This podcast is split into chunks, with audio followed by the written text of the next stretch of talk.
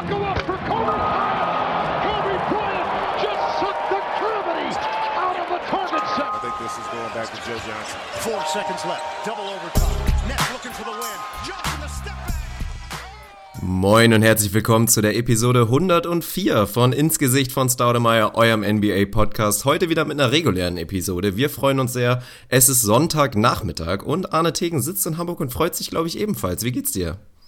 Ja, moin Mahlzeit und Bienvenidos natürlich auch von mir. Ich freue mich, ja, kann ich, kann ich wirklich so sagen. Ich hatte einen guten Tag bisher, da komme ich gleich nochmal drauf vielleicht. Mir geht's gut, ich habe Bock, wir sind zurück im alten Rhythmus. Jetzt eine ganz normale Episode. Der Vögli ist fürs Erste auf dem Abstellgleis, wird dann diese Woche wieder aufgenommen. Also ich freue mich über unseren neuen Rhythmus, mir macht das Spaß. Ja, ich bin hyped, also maximal hyped. Ja, das sehe ich genauso. Ich bin übrigens Dirk Funk, das habe ich, glaube ich, vergessen zu erzählen für alle unsere Neuhörer. Davon gibt's ja momentan auch mal wieder einige, was uns auf jeden Fall sehr freut. Aber ich finde das richtig geil. Ich muss sagen, im Nachhinein, das war sehr, sehr clever von uns, dieses neue Format zu nehmen, weil ich finde, das hat so eine positive Wechselwirkung. Ich freue mich jetzt schon auf den nächsten Vögli, weil sich gerade auch jede Menge Themen wieder anstauen, die wir da benutzen werden. Aber genauso ist es halt so, dadurch, dass jetzt der Abstand zwischen den normalen Episoden ein bisschen größer ist, staut sich halt auch da wieder ein bisschen was an. Vor allen Dingen auch die privaten Themen, die wir hier vor allem ein bisschen rauslassen werden. Von daher, das ist eine sehr, sehr schöne Kombi. Ja, wir sind einfach ein paar abgewichste Hunde, kann man so sagen. Ich will von dir eigentlich erstmal wissen, wie du dein, äh, ja, deinen Auftritt gestern, gestern verkraftet hast. Die, diejenigen, die uns bei uns in der Facebook-Gruppe folgen, die werden gesehen haben, dass man dich tatsächlich live und in Farbe begutachten konnte. Gestern beim, ich würde fast sagen, Topspiel, aber es war tatsächlich das Duell Tabellenletzter gegen Tabellenführer, Volleyball, deine Privatkarriere. Und man muss mal sagen, Shoutout vorweg, ihr habt den Jungs einen Satz weggenommen und ich habe mir da vorhin ein bisschen mal das On-Demand-Livestream-Ding angeguckt On-Demand-Livestream, so richtig klug. Also den Stream On-Demand angeguckt und ihr habt da teilweise echt einen ganz guten Job gemacht, denn, muss man mal sagen, Karlsruhe, gegen die ihr gespielt habt, also schau da dann dich auf jeden Fall. Du hast ein bisschen Garbage-Time-Minuten bekommen, hast einen schönen Vergleich angestellt in der Facebook-Gruppe. Wie hast du das Spiel gesehen gestern? Ja gut, also an den gewonnenen Sachs, da hatte ich ja nicht viele Aktien drin, sagen wir es mal so. Aber ja, meine Teammates haben das ganz gut gemacht, das stimmt schon. Also das ist ja gesagt, Karlsruhe auf jeden Fall ein absolutes Top-Team. Ich meine, jeder, der sich mit Volleyball ein bisschen auskennt, weiß, dass dritte Liga schon ein ganz stabiles Niveau ist, aber die haben wirklich schon, ja, echt Halbprofi-Niveau, sagen wir mal so. Und dementsprechend halbprofessionell sind die auch aufgestellt mit dem ganzen Drumherum, die ganze Mannschaft.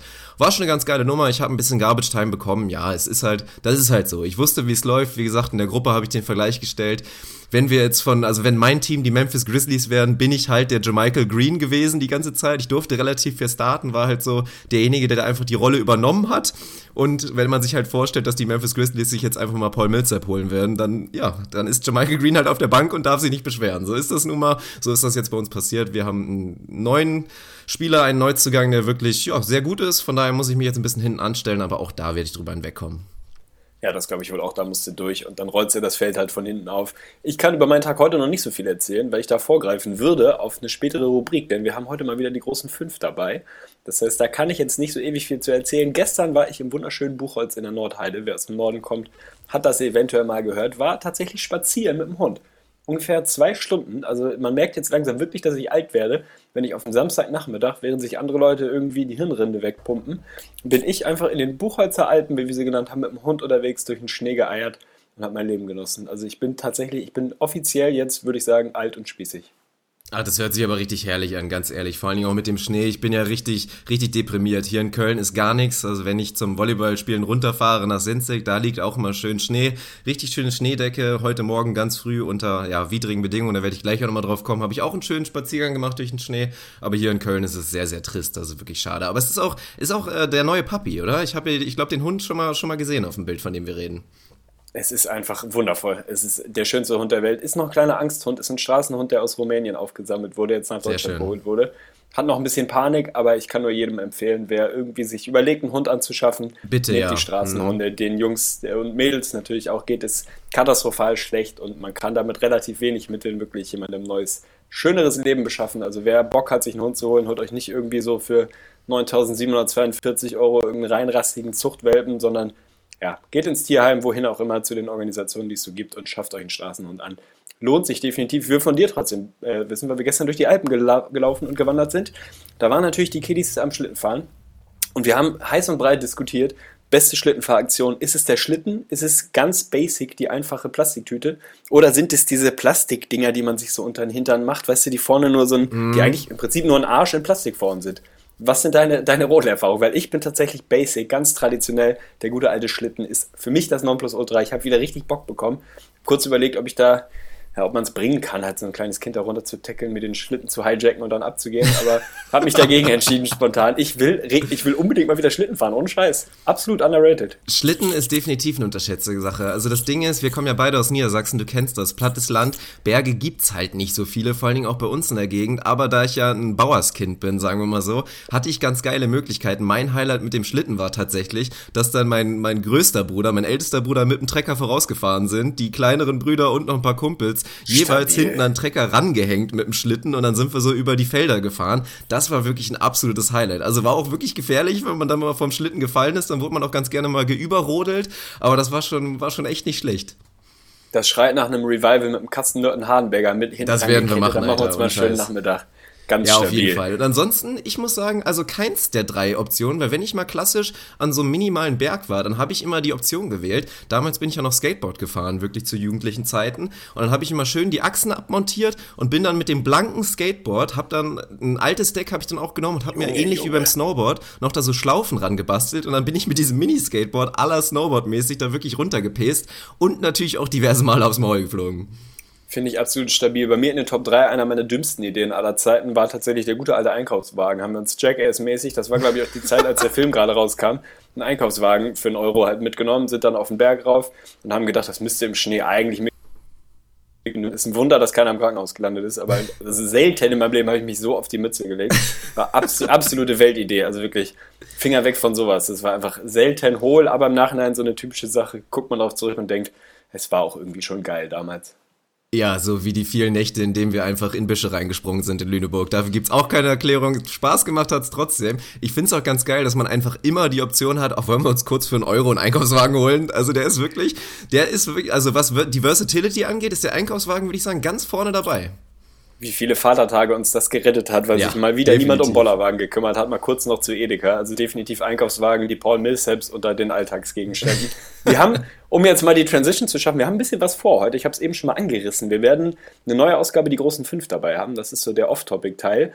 Heute mal Weltpremiere tatsächlich. Wir haben unterschiedliche Ranglisten gemacht zu völlig unterschiedlichen Themen. Also heute gibt es praktisch die großen zehn, wenn man so will. Es sind völlig unterschiedliche Geschichten. Du bist Game und zwar vom Allerfeinsten. Also ich habe dir hier wirklich ein buntes Potpourri an Rubriken rausgehauen. Wir machen Rubriken Rodeo 5 by 5 heute. Also du kriegst von fünf Rubriken jeweils eine Ausgabe, damit unsere Neuhörer auch mal kennenlernen, was wir hier sonst den lieben langen Tag so machen. Haben noch ein, zwei Storylines im Programm. Du musst natürlich über deine Wolves und Ricky Rubio reden. Die Hose beult sich imaginär schon wieder gerade. Aber anfangen wollen wir, denn äh, ich glaube auch die guten alten ja, Verfolger in der Gruppe haben es mitbekommen, du machst ab und an mal hier und da eine kleine Nachtschicht fürs Box, guckst dir Spiele an, analysierst und schreibst Zusammenfassungen. Bist jetzt drei in vier Tagen gegangen, drei Nachtschichten in vier Tagen. Also schau dort an dich erstmal, dass du überhaupt sprechen kannst und wach bist. Und die Option müssen wir natürlich nutzen, dass du uns ein bisschen was erzählst von den Spielen, die du geguckt hast. Also hau mal raus, was durftest du dir reinziehen die letzten Tage? Ja, das mache ich gerne, aber erstmal nochmal, diese Nacht habe ich ja tatsächlich auch wieder durchgemacht. Also nicht wundern, wenn es ein kleines bisschen durchwachsen wird. Das gab ein bisschen andere Gründe, aber weil es wirklich auch ganz geil war und empfehlenswert wirklich ist, muss ich sagen, muss ich das auch nochmal kurz erzählen. Wie gesagt, wie geht man damit um, wenn man nur Garbage Time spielen durfte, auf der Bank geschmort hat, nach der wirklich Auswärtsfahrt nach Karlsruhe, das hat ein bisschen gedauert, war ich erst um zwei wieder zu Hause, die letzte Bahn fuhr nach Köln natürlich auch wieder nicht und dann hatte ich halt mehrere Optionen, lege ich mich irgendwie hin und muss dann morgens wieder nach Köln eiern, mittags, dann vor allen Dingen im Hinterkopf, dass wir eigentlich einen Podcast machen wollten. Und habe ich mich einfach mal ganz spontan dafür entschieden, richtig geile Idee, weil mein Kumpel, bei dem ich da gepennt habe aus meiner Mannschaft, hat so ein kleines Home Gym wirklich im Keller gehabt. Und dann habe ich mich so um halb drei nachts da wirklich hingeeiert, habe da eine schöne Runde gepumpt, noch dann ein kleines bisschen, ja, gefrühstückt kann man es fast gar nicht sagen und mich dann wirklich morgens um sechs in den, in den Zug gesetzt, dann ja ein bisschen räudig gepennt heute Morgen, aber jetzt bin ich topfit, also das war eine geile Nummer. Ist sensationell. Mein Biorhythmus würde mir die Mega-Peitsche verpassen, wenn ich sowas machen würde. Also da bist du ein bisschen anders unterwegs. Finde ich eine geile Aktion. Einfach mal um 3.30 Uhr zu sagen, ja, gönne ich mir eine kleine Pumpung. Also wenn man die Nachbarn nicht stört und niemandem auf den Sack geht, ist das ja echt stabil. Also dafür hörst du dich frisch und munter an. Ich bin begeistert. Ja, es ging. Und auch mit so einem Bierchen in Satzpausen hat auf jeden Fall auch ganz gut funktioniert. Aber ja, es liegt halt wirklich daran, dass ich regelmäßig meine Nachtschichten schiebe und du hast es richtig gesagt, dieser Stretch mit wirklich drei aus vier Nächten, der war schon ziemlich hart. Aber ich habe ein paar schöne Spiele gesehen und wie gesagt, hast du richtig vorgestellt, ich wollte die mal so ein bisschen vorstellen und wollte einfach mal so ein bisschen die Storylines präsentieren, weil jeder, der die Artikel gesehen hat, es gibt da so ein bisschen so eine feste Struktur. Man kann da jetzt vielleicht nicht ganz so frei von der Leber erzählen, wie man es vielleicht machen würde, aber dafür habe ich ja hier das richtige Medium und kann das bisschen machen. Von daher daher wollen wir doch einfach mal anfangen mit dem ersten Spiel. Das war wirklich eine, auch eine spannende Sache, die Rockets gegen die Toronto Raptors und da habe ich auch mal wieder einige Leser verärgert, weil ich da so ein bisschen, sagen wir mal, spektakuläre Headline wieder gewählt habe. Es war tatsächlich das Spiel, in dem James Harden das in Anführungsstrichen Quadruple Double hingehauen hat. Westbrook hat es ihm jetzt ja auch gleich getan letztens, aber tatsächlich das Spiel mit 10 Turnovern war aber letztendlich egal, weil sie die Raptors geschlagen haben, 129, 122 und ja, was waren die großen Storylines? Es waren ein paar spannende Sachen bei den Raptors tatsächlich mit bei. Interessant war, dass sie wirklich darauf reagiert haben, auf die Ballerei der Rockets und halt klein gegangen sind. Weil natürlich, wenn du jetzt irgendwie mit einem Noguera Valanciunas Frontcourt gegen diese Dreier schießenden, wütenden Rock Rockets spielst, mit einem Ryan Anderson auf der 4, das kann natürlich schwierig werden. Haben sie gekontert mit Demari Carroll auf der 4, der das sehr, sehr gut machen kann und das hat auch funktioniert. Also die Rockets haben wirklich sehr schlecht getroffen, vor allem am Anfang gar nichts. Aber die große Kehrseite der Medaille war natürlich mal wieder die Rim Protection und da gucke ich auch zu Jonas Valanciunas. Also es lag nicht wirklich nur an dem kleinen Lineup.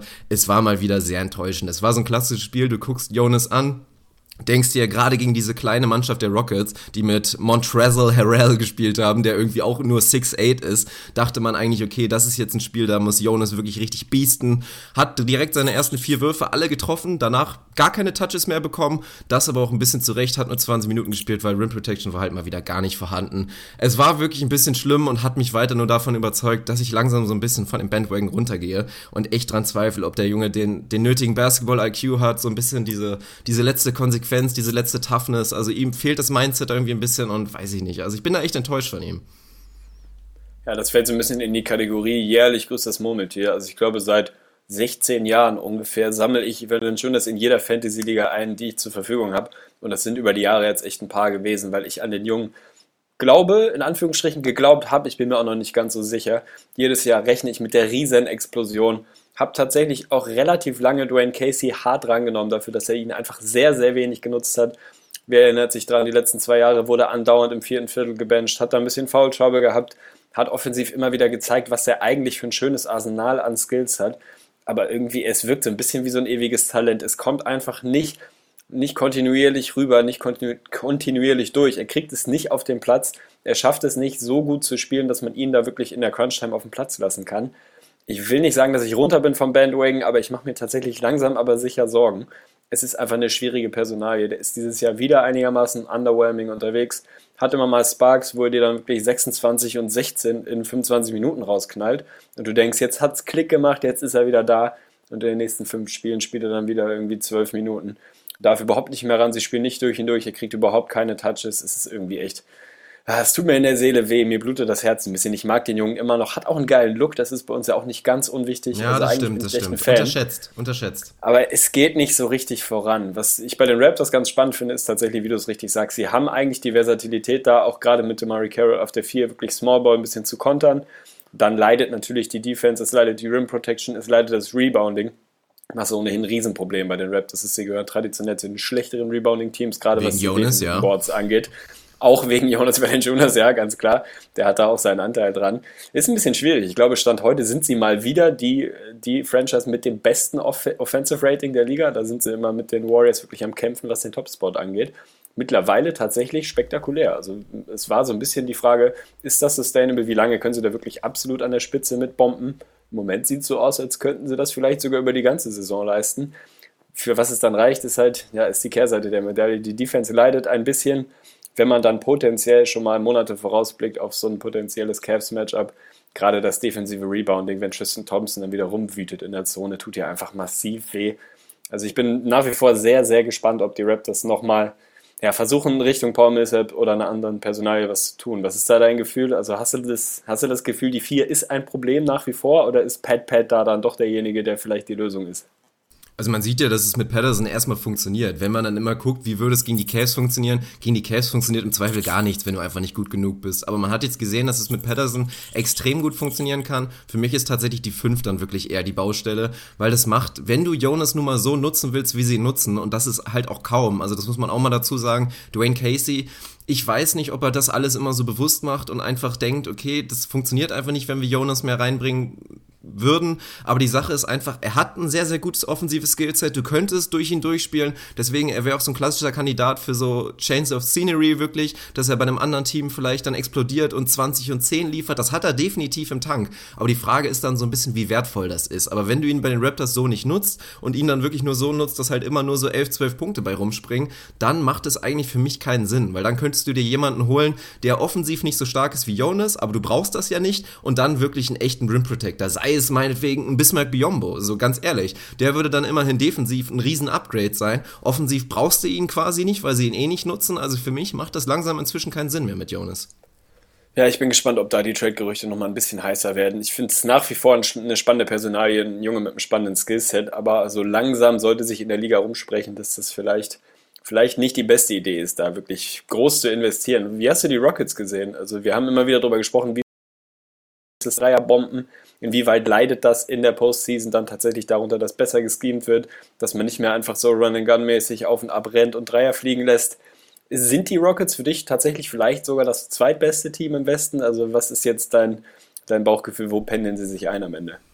Ich glaube nicht, dass sie das zweitbeste Team sind, aber ich könnte mir tatsächlich vorstellen, dass sie das zweitgefährlichste Team sind im Westen. Also es ist halt so ein bisschen für mich so eine Sache. Ich sehe doch die Spurs schon vorne wirklich allgemein, wenn wir jetzt als Team gucken, gerade auch als Regular Season Team, wenn sie ernst machen würden. Die Clippers in Bestbesetzung sehe ich auch vorne. Bloß ich habe es dir auch schon gesagt, da waren wir ein bisschen anderer Meinung. Jetzt abgesehen von den Warriors kann ich mir halt wirklich vorstellen, dass die Rockets eine Riesengefahr sein können für, für jeden Gegner im Westen. Und das habe ich schon gesagt, als die Rockets noch auf Platz 6 waren im Westen. Also nicht nur jetzt wirklich nach dieser überragenden Streak sie machen das schon sehr, sehr gut. Und wenn die Dreier einfach fallen, dann wirst du sie kaum schlagen können. Und ich fand auch interessant gegen die Raptors, also es war schon eher ein hässliches Spiel, weil der Dreier vor allen Dingen nicht gefallen ist. Aber sie waren dann da doch in der Lage, wirklich umzuswitchen und zu sagen, so, okay, komm, sie nehmen uns den Dreier so ein bisschen weg. Jetzt gehen wir einfach eiskalt jedes Mal in die Zone und nutzen das dann aus. Und das haben sie auch wirklich gut gemacht. Das war halt auch wirklich dieses verrückte Spiel, wo man Trezor Harrell seine ersten zwölf Würfe getroffen hat und zwölf aus 13 gegangen ist. Also das kriegst du natürlich auch nicht jede Nacht von ihm, ist ganz klar. Aber fand ich schon spannend, dass sie das wirklich sehr, sehr gut gemacht haben. Defensiv Defensiv klar, sie haben wieder über 120 Punkte zugelassen. Da haben sie einfach Defizite, auch gerade jetzt ohne Clint Capella. Also wir haben ja auch Rockets-Fans in der Gruppe, die sehen das weniger dramatisch, aber ich muss schon sagen, das ist schon, ist dann wirklich schon eine Riesenbaustelle. Wenn du einen Frontcourt hast mit einem Ryan Anderson dann plus Nene oder plus Harrell, der ist massiv anders heißt, der ist massiv limitiert, wirklich defensiv. Also das muss man dann eigentlich wirklich eiskalt ausnutzen. Da muss das andere Team halt auch wirklich das Material für haben und das hat nicht jeder. Ja, spannend. Also gefährlich, ja, würde ich dir geben. Gefährlich finde ich sie natürlich auch. Also ganz klar, wer so ein offensives Skillset hat und wirklich bomben und scoren kann, wie wenig andere Teams im Westen beziehungsweise allgemein in der Liga, der kann gefährlich werden. Also da bin ich bei dir. Würde nach wie vor tatsächlich mal vorausgesetzt, wir haben volle Besetzung, würde ich vier Teams im Westen in einer Serie gegen die Rockets nehmen. Die Warriors, die Spurs, die Clippers und ich mittlerweile auch die Jazz, tatsächlich gerade aus individuellen Matchup-Gründen. Da kann ich mir einfach vorstellen, dass das ein großes Problem für die, für die Rockets sein kann. Aber natürlich haben die das mittlerweile im Tank, potenziell in die Conference Finals zu kommen. Insofern gefährlich würde ich dir geben. Ich glaube nicht, dass sich das so leicht in die Postseason transportieren lässt, wie es jetzt aktuell gerade am Laufen ist. Jetzt haben sie gerade mal zwei in Folge verloren, sind immer noch 8 und 2 aus den letzten 10. Also die sind nach wie vor eines der heißeren Teams der Liga. Ist ganz schön anzugucken. Ich glaube, James Harden, auch die Diskussion gab es kürzlich in der Gruppe, ist mit alleine Frontrunner, was den imaginären MVP Award angeht. Also uns wird immer wieder vorgeworfen, dass wir da so ein bisschen haten würden und zugunsten Westbrooks da gehen würden. Ich habe immer wieder gesagt, ich bin kein großer Fan von James Harden, aber ich bemühe mich, ihn objektiv zu bewerten und in meinem persönlichen, individuellen, imaginären Ranking wäre er aktuell der MVP, ja. Auch wenn ich deutlich mehr Sympathien für Russell Westbrook habe, ja. Oha. Also irgendwann ist bei mir tatsächlich das Thema Team Record dann eins, wo die Lücke zu groß wird. Wenn die individuelle Leistung nicht so wahnsinnig weit auseinander ist, ist dann mal wieder die Frage, wie bewertest du das Thema Teammates? Denn das Harden die besseren Teammates als, als Russell Westbrook hat, ist, glaube ich, kein großes Geheimnis. Aber dann, ja, wenn die Lücke zu groß wird, dann irgendwann, ich weiß es nicht, irgendwo, irgendwo musst du eine Entscheidung treffen, irgendein Kriterium musst du dir nehmen. Es ist im Prinzip wirklich ein Cointoss. Beide haben da einen massiven Case für sich. Wenn ich mich heute entscheiden müsste, ganz, ganz, ganz schweren Herzens, um das dazu zu sagen, wäre es bei mir James Harden, aber das kann auch relativ schnell wieder umschwingen. Das finde ich sehr, sehr überraschend. Also eigentlich hatte ich mir auch vorgenommen, wirklich das MVP-Race jetzt erstmal zu ignorieren, weil es ja wirklich, es geht jede Woche hin und her und man kann es schwer dazu sagen. Bloß ich wurde gestern auch gefragt tatsächlich von einem Teamkollegen und da habe ich ihnen dann auch mal so ein bisschen erklärt, was halt, was man wirklich als Hot Take mir auslegen könnte, aber ich habe das begründet und ich finde, das macht auch Sinn. Für mich ist James Harden in meinem persönlichen MVP-Race wirklich ein bisschen raus, muss man einfach mal sagen. Und das hat ein bisschen Gründe, weil ich finde einfach, wenn du nach diesem klassischen Kriterium gehst, wirklich so, wie es der Name eigentlich auch sagt, wer ist am wertvollsten für sein Team, dann ist das für mich einfach Westbrook. Das belegen nicht nur die ganzen Stats, die On-Off-Stats. Es ist einfach so, es ist ein bisschen unfair, weil James Harden kann nichts dafür, dass sein Team gut funktioniert und auch ohne ihn gut spielt. Bloß für mich ist das einfach dieser entscheidende Faktor, dass Westbrook ähnliche Stats auflegt und einfach für sein Team so wirklich eklatant wichtiger ist, weil wie gesagt, man muss sich vorstellen, was wären die OKC für ein Team, wenn du Westbrook mit einem durchschnittlichen Point Guards ersetzt, dann wären die wirklich eine absolute Vollkatastrophe und ein Team ohne James Harden mit einem durchschnittlichen Guard wäre dann schon auch nicht gut, wäre vielleicht irgendwie in irgendeinem Szenario noch ein Bottom Playoff Team, aber es wäre schon noch mal was anderes. Und wenn wir dann davon reden, dass wir Team Record mit einfließen lassen müssen und wieder in Richtung, wer ist der beste Spieler ist, denken, dann ist es für mich einfach ganz klar LeBron James. Von daher switche ich da immer noch so ein bisschen hin und her. Aktuell wäre ich noch auf dem Westbrook Train, aber ich sage es ja immer wieder am Ende der Saison, wird es sehr gut sein, dass viele feststellen werden, es sollte wahrscheinlich doch LeBron James sein. Ja, es ist wie immer beim MVP-Race. Es ist dann am Ende des Tages eine Frage, wer, wer das wie versteht. Es Ja. sind absolute Nuancen. Jeder setzt seine Prioritäten anders. Genauso kannst du für Kevin Durant einen Case machen und für fünf andere Jungs auch noch. Also es ist wahnsinnig eng. Trotzdem irgendwie eine spannende, spannende Geschichte. Was hast du dir noch reingezogen? Also ich denke mal, das war's zu, zu dem wahnsinnig spannenden Spiel, oder? Tatsächlich habe ich noch ein bisschen was zu, den, zu dem Rockets, Rockets Raptors Game. Ich wollte auch noch mal dazu sagen, man könnte mir das jetzt schon wieder auslegen, dass das so ein bisschen James Harden Hate ist, aber ist es wirklich auch gar nicht. Und auch mit dieser Überschrift, die ich da gewählt hatte bei Spox, da wurde mir das auch so ein bisschen, glaube ich, so ausgelegt, als ob das jetzt Kritik wäre an James Harden. So war es aber wirklich gar nicht. Mir ist das in dem Spiel wirklich komplett egal gewesen, dass er 10 Turnover hatte, weil es völlig okay ist. Er hat selber in dem Spiel gesagt, das habe ich auch mit reingenommen als Quote, wenn man nur mal zu 90% den Ball in der Hand hat, dann wird man viele Turnover haben. Das ist ganz selbstverständlich. Man muss das halt immer ein bisschen ins Verhältnis setzen. Die Rockets hatten als Team 15 Turnover, weniger als die Raptors, deutlich weniger als die Raptors. Und dann ist es völlig in Ordnung, wenn ein Spieler, der halt einfach die ganze den Ball in der Hand hat, 10 hat. Deswegen, also das wollte ich nur mal dazu sagen. Und ansonsten fand ich sehr spannend. Würde ich die These aufstellen, bin ich sehr gespannt, was du sagst von deinem Eye-Test, was du bisher gesehen hast. Das Phänomen Skinny Kyle Lowry war ja so ein bisschen die Sache, die letztes Jahr die NBA so ein bisschen übernommen hat. Ich zweifle das inzwischen so ein bisschen an. Also ich glaube, der gute Kyle hat so ein kleines bisschen nachgelassen, weil es war dann doch eklatant wirklich merkbar, dass er einer der wenigen war. Also es war eine Back-to-Back-Situation, deswegen muss man die Raptors auch ein bisschen verteidigen. Die haben echt auch ein bisschen Pech mit ihrem Schedule. Also die haben wirklich oft diese Situation Back-to-Back gegen ein sehr, sehr gutes Team. Und da haben ihm so ein bisschen die Körner gefehlt am Ende. Und das hat man wirklich vor allen Dingen bei Lowry gemerkt, der im vierten Viertel einfach total platt war und gar nichts mehr liefern konnte. Also ich würde ein bisschen daran anzweifeln. Ich glaube, Kyle Lowry hat ein kleines bisschen nachgelassen, was seine Disziplin angeht. Also mein Eye-Test sagt was ähnliches. Ich hatte auch das Gefühl, dass der Bully da wieder ein bisschen zugelegt hat und das Bäuchlein dann doch nochmal ein bisschen, äh, ein bisschen Volumen bekommen hat. Finde ich überhaupt nicht schlimm. Also ich bin der, einer der größten Kyle Lowry-Fans. Das, glaube ich, haben die letzten Wochen und Monate jetzt auch rauskristallisiert. Er ist für mich, ob er skinny ist oder nicht, der beste Point Guard im Osten. Dass er da dann hinten raus ein bisschen gassed war. Ich weiß jetzt nicht, ob es am Schedule lag, ob es an vielleicht einer kleinen Krankheit lag oder ob es tatsächlich an potenziell zwei, drei wieder zurückerlangten Kilos liegt. Ich weiß es nicht, aber was der Junge selbst mit, ja, mit tatsächlich ein bisschen zu viel auf den Hüften in den letzten zwei, drei, vier, fünf Jahren da gespielt hat, das lässt ja schon den Rückschluss zu, dass es offensichtlich kein großes Problem für ihn ist und auch für seine Kondition kein Riesenthema ist. Der war die letzten Jahre konstant, konstant sehr, sehr gut. Ist es auch dieses Jahr. Also allzu schlimm kann es nicht sein, aber mein Eye-Test ist da ähnlich unterwegs. Ich würde auch sagen, da gab es vielleicht hier und da mal einen Snickers zu viel und vielleicht eine Laufrunde weniger. Kann gut sein, aber es tut ihm ja scheinbar gut. Er spielt eine sensationelle Saison, wie gesagt, viel zu wenig wird er erwähnt. Es ist wirklich der absolute Wahnsinn. Und das muss man ja auch nochmal dazu sagen, warum es bei den Raptors so viel funktioniert. Die sind eigentlich das komplette Gegenteil von den Knicks. Wirklich die zwei Stars, die am meisten mit der höchsten Usage, die am meisten werfen, sind einfach effizient. DeMar DeRozan hat es auf spektakuläre Weise hinbekommen, ohne einen funktionierenden Dreier und mit vielen Midrange-Jumpern wirklich einer der effizientesten Two-Guards der Liga zu sein. Und Kyle Lowry haben wir ja oft schon drüber gesprochen. Er mit seinem True-Shooting-Wert, der natürlich von dieser überragenden Dreierquote beeinflusst wird. Das ist einfach, wenn das deine, deine two Big Guys sind und die Raptors sind auch noch in der Lage mit ihrer sehr, sehr soliden Offense, die da von Dwayne Casey implementiert wurde, einfach, dass die Rollenspieler auch funktionieren und hochprozentig schießen können, dann ist das einfach eine sehr, sehr geile Kombination, die selbstverständlich funktioniert. Absolut. Einen Satz will ich dazu noch sagen. Möchte hier den großen und einzigartigen Zach Lowe zitieren, der in einem seiner letzten Podcasts gesagt hat, da ging es um das Thema All-Star Race. Denn auch das ist gerade auf den Guard-Positionen im Osten ja unfassbar schwierig. Potenziell kannst du da fünf Point Guards irgendwie reinwerfen, die da jeweils einen Case für sich machen könnten und das verdient haben. Das wurde diskutiert und er hat im Prinzip nur dazu gesagt, und das möchte ich viermal unterstreichen und hier auch so stehen lassen. Egal welche Präferenzen du hast, egal welches Team du magst, egal wie du das All-Star-Voting definierst, Kyle Lowry muss im Backcourt starten im Osten. Und das möchte ja. ich absolut unterschreiben. Das würde ich auch unterschreiben. Mal schauen, was passiert. Es wird auf jeden Fall sehr eng. Also die Fanvote-Geschichte wirft ihn da schon ein bisschen zurück. Entscheidet das Ding ja nicht alleine, selbstverständlich. Bloß da hat er schon einen soliden Rückstand und ich bin gespannt, ob er das durch die Coaches und vor allen Dingen auch durch, durch die anderen Spieler wirklich ja, kompensieren kann. Beeps muss nochmal liefern. Also hält er sich zurück dieses Jahr oder habe ich es noch nicht mitbekommen? Nee, ich glaube, Beeps macht diesmal gar nichts. Also letztes Mal hat er, ich weiß auch nicht, das wäre glaube ich auch so ein Fall, wo die gar nicht gezählt haben, die Stimmen, weil er das auch irgendwie wieder falsch gemacht hat. Da muss man ja so ein, zwei Dinge beachten, dass man wirklich den Namen ausschreibt und dann mit NBA Vote. Also das hat er glaube ich sogar falsch gemacht, dass es der, im letzten Jahr gar nicht gezählt hatte. Ich hoffe ein kleines bisschen drauf. Also es wäre schön, aber ich würde tatsächlich prognostizieren, dass Beeps sich diesmal raushält, leider. Ah, mein Gott, was ist los mit der Welt? Beeps hält sich aus dem Aus darin.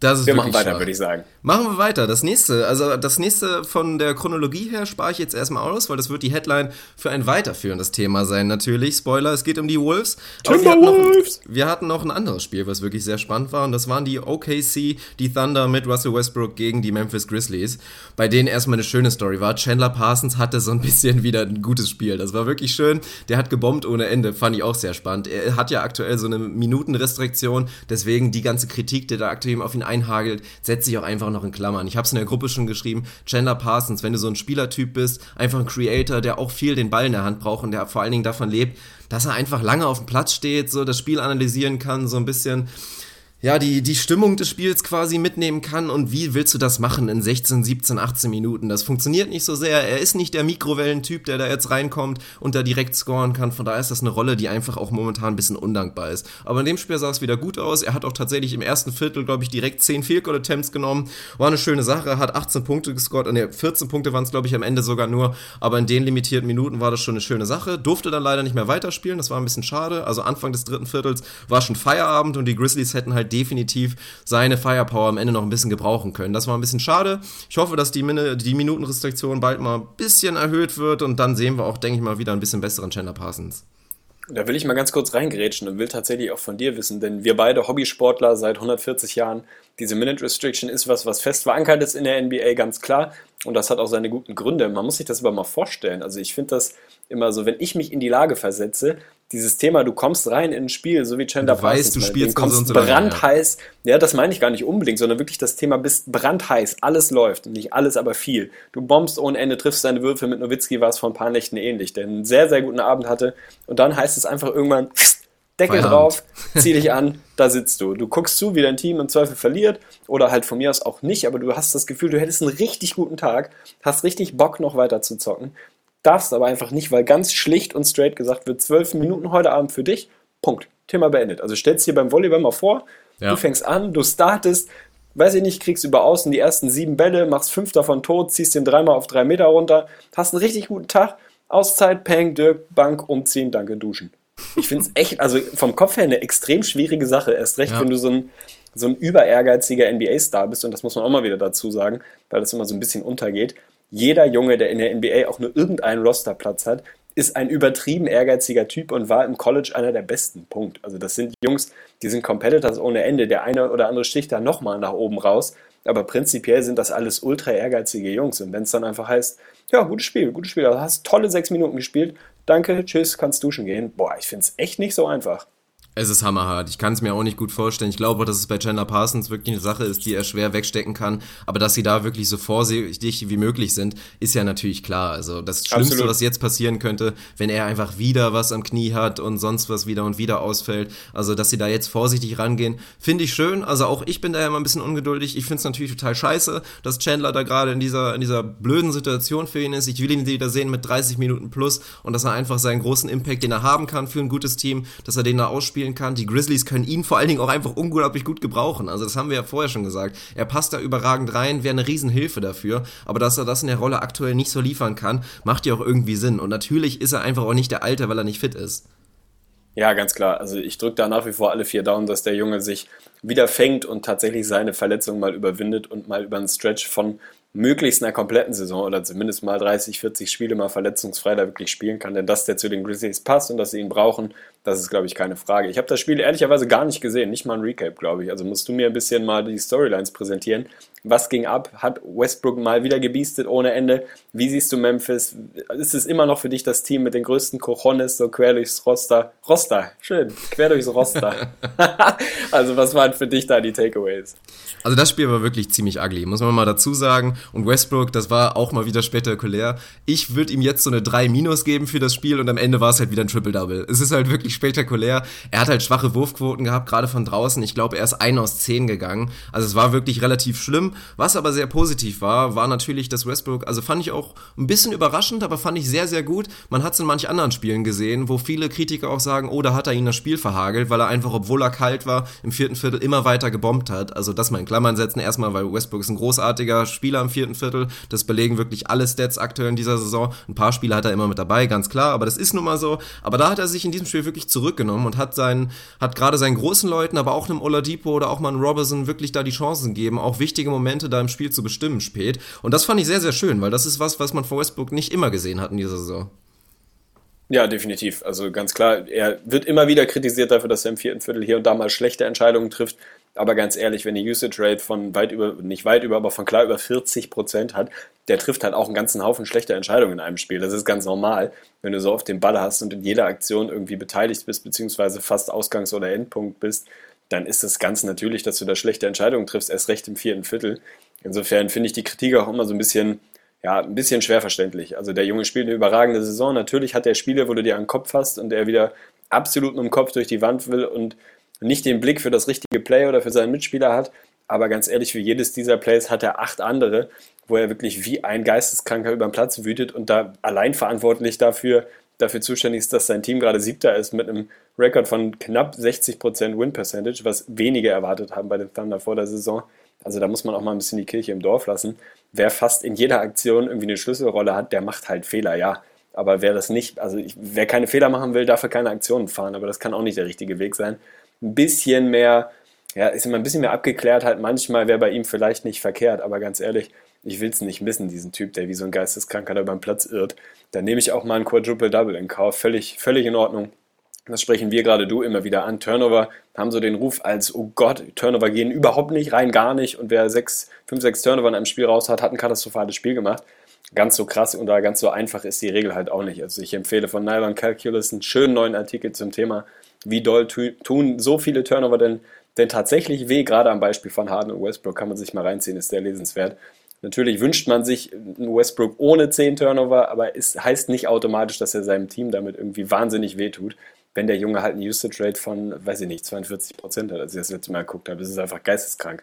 Ja, selbstverständlich. Ich meine, selbst ein Chris Paul würde mit Sicherheit auch vier bis fünf Turnover averagen, wenn er nur in einer ähnlichen Spielweise spielen würde wie ein Russell Westbrook gerade. Nur, dass das körperlich halt nicht möglich ist für Chris Paul. Also das, das ist schon eine spannende Sache. Und ansonsten war natürlich die große, die große Storyline, dass das der 28. Versuch war für das Triple-Double. Endlich hat er es geschafft gegen die Memphis Grizzlies und das war auch ein Stat, der wirklich spektakulär war. Vor dem Spiel gab es wirklich nur sechs Teams, gegen die Russell Westbrook noch nie ein Triple-Double geschafft hatte. Und das war besonders spannend, weil gerade, also im Osten ist die Sample Size natürlich ein bisschen kleiner, macht Sinn. Aber gerade im Westen fand ich spannend, weil man guckt sich so die Teams an und denkt sich, ja, das macht Sinn, dass er das gegen die noch nicht geschafft hat. Das waren halt vorher die Memphis Grizzlies, die Utah Jazz und die San Antonio Spurs vor allen Dingen. Das finde ich schon recht spannend. Im Osten sind es dann jetzt aktuell noch die Bulls, die Hornets und die Cavs. Also fünf hat er noch an, auf der Liste, die er dann auch besiegen muss mit dem Triple-Double. Also erstmal ein krasser Stat, aber finde ich auch ganz spannend. Also gerade auch gegen die Spurs bin ich mal gespannt, wann die das das erste Mal zulassen oder ob.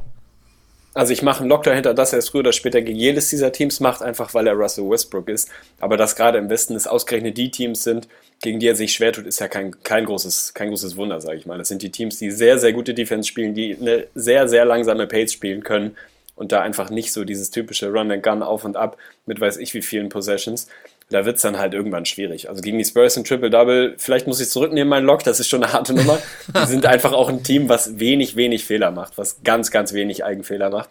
Also die, die Spurs schlagen sich relativ selten selbst, die machen recht wenig Eigenfehler. Also da ein Triple-Double, da musst du schon völlig ausrasten. Mal gucken, wie viele gute Jahre er noch hat, wo er wirklich so krass durchbiesten kann. Ich hoffe, er schafft es. Also das dürfte wahrscheinlich, ich weiß es nicht, ich bin jetzt nicht in die Stat-Recherche gegangen, aber vermutlich hat das noch nie jemand geschafft, ein Triple-Double gegen jedes NBA-Team. Würde mich jedenfalls wundern. Also wenn er da der Erste ist, wäre das doch eine schöne, eine schöne Geschichte für seine Karriere, denn irgendwann wird der sein Spiel mal so minimal bis maximal umstellen müssen. Das wird man nicht bis 35 machen können, was er da gerade veranstaltet.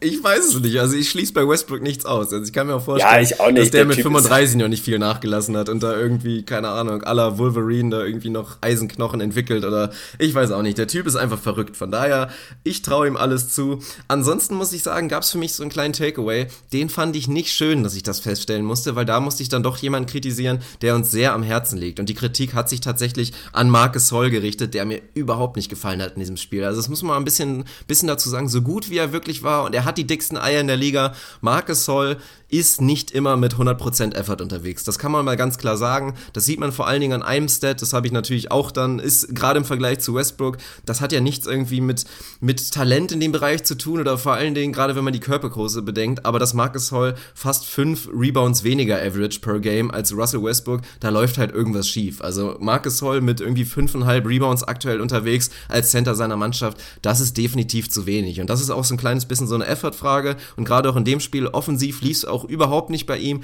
Er lief da halt echt so ein bisschen nonchalant da die ganze Zeit und, und durch die Gegend und hat sich halt wirklich wegschieben lassen. Also so ein Adams, der einfach 100% da war, wie immer, dessen Motor einfach komplett lief natürlich durchgehend und auch ein Ennis Kanter, der wirklich absolut Bock hat in dem Spiel, hat mir auch extrem gut gefallen, seine Energie. Da hat Marcus Hall einfach sich das gefallen lassen und hat in dem Spiel überhaupt nicht dagegen gehalten. Und gerade in so einem Spiel, was ja schon ein bisschen auch ein Statement-Spiel war im Westen, es geht im direkten Duell da auch so ein bisschen um die Plätze 5 bis 6, 5 bis 7, hat mir nicht gefallen, dass Marcus Hall sich da so ein bisschen rausgenommen hat.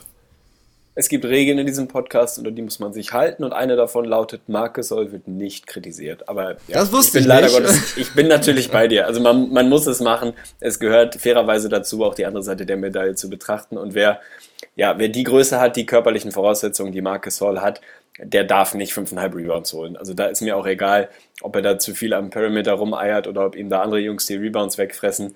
Das geht halt nicht. Also Brook Lopez wird massiv kritisiert die letzten Jahrzehnte dafür, dass er nicht gut genug reboundet. Die gleiche, ja, das gleiche Schema muss man dann eben leider Gottes auch bei Marcus Soll walten lassen. Eigentlich finde ich, ist er nicht der Typ, der so wirkt, als wäre er, wäre er jemand, der Probleme hier und da mal mit dem Effort hätte. Aber wenn man genügend Memphis geguckt hat, dann ist es tatsächlich so. Ich weiß nicht, woran es liegt, ob es der spanische Rotwein ist, der ihn da so ein bisschen in die Siesta zieht ab und an. Vielleicht, man müsste mal eine Recherche machen, ob das vielleicht die Nachmittagsspiele sind. Ich könnte es mir vorstellen, dass das die Spiele sind, wo er noch aus der Siesta kommt und einfach noch ein bisschen, die Paella liegt schwer im Magen, er kommt nicht so richtig raus.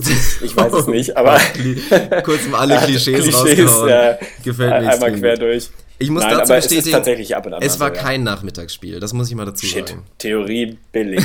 Widerlegt, wollte ich sagen. Ärgerlich. Nee, das Nein, ist aber so du ein hast bisschen die absolut Sache. recht. Aber die, die Sache ist ja, du sprichst eigentlich richtig an, wenn es jetzt so wäre, dass Teammates von ihm einfach die Rebounds so ein bisschen klauen und er sie halt nicht unbedingt machen muss, weil es holt sich halt wer anders die Rebounds, dann wäre das ja völlig in Ordnung. Und Westbrook ist da definitiv das Gegenbeispiel, der normalerweise eigentlich auch nur so vielleicht sechs, sieben Rebounds hätte und halt die vier pro Spiel halt tatsächlich seinen Mitspielern klaut. Nur, dass das völlig okay ist und jeder seiner Teammates ihn da voll zu 100% unterstützt und es macht ja auch einfach Sinn, Westbrook den Rebound geben zu lassen, weil er dann als erster wieder den Fastbreak initiiert. Von daher ist das einfach auch eine clevere Sache, das muss man auch mal dazu sagen. Aber bei Memphis ist es nicht nur ein Marcus Soll Problem, es ist wirklich ein übergeordnetes Problem. Es ist ein Teamproblem, weil wenn man sich jetzt auch mal die, den Kader mal durchguckt, es gibt keinen dominanten Rebounder neben ihm. Jamichael Green ist kein dominanter Rebounder und auch die anderen Spieler, die da im Lineup sind, sind keine dominanten Rebounder. Natürlich, sobald ein Sibo dann auf einmal mit ihm auf dem Feld ist, dann ist der so ein bisschen der dominantere Rebounder von beiden. Aber wenn man mal an die Stats guckt, die Memphis Grizzlies, ich hab's gerade nicht parat, aber sind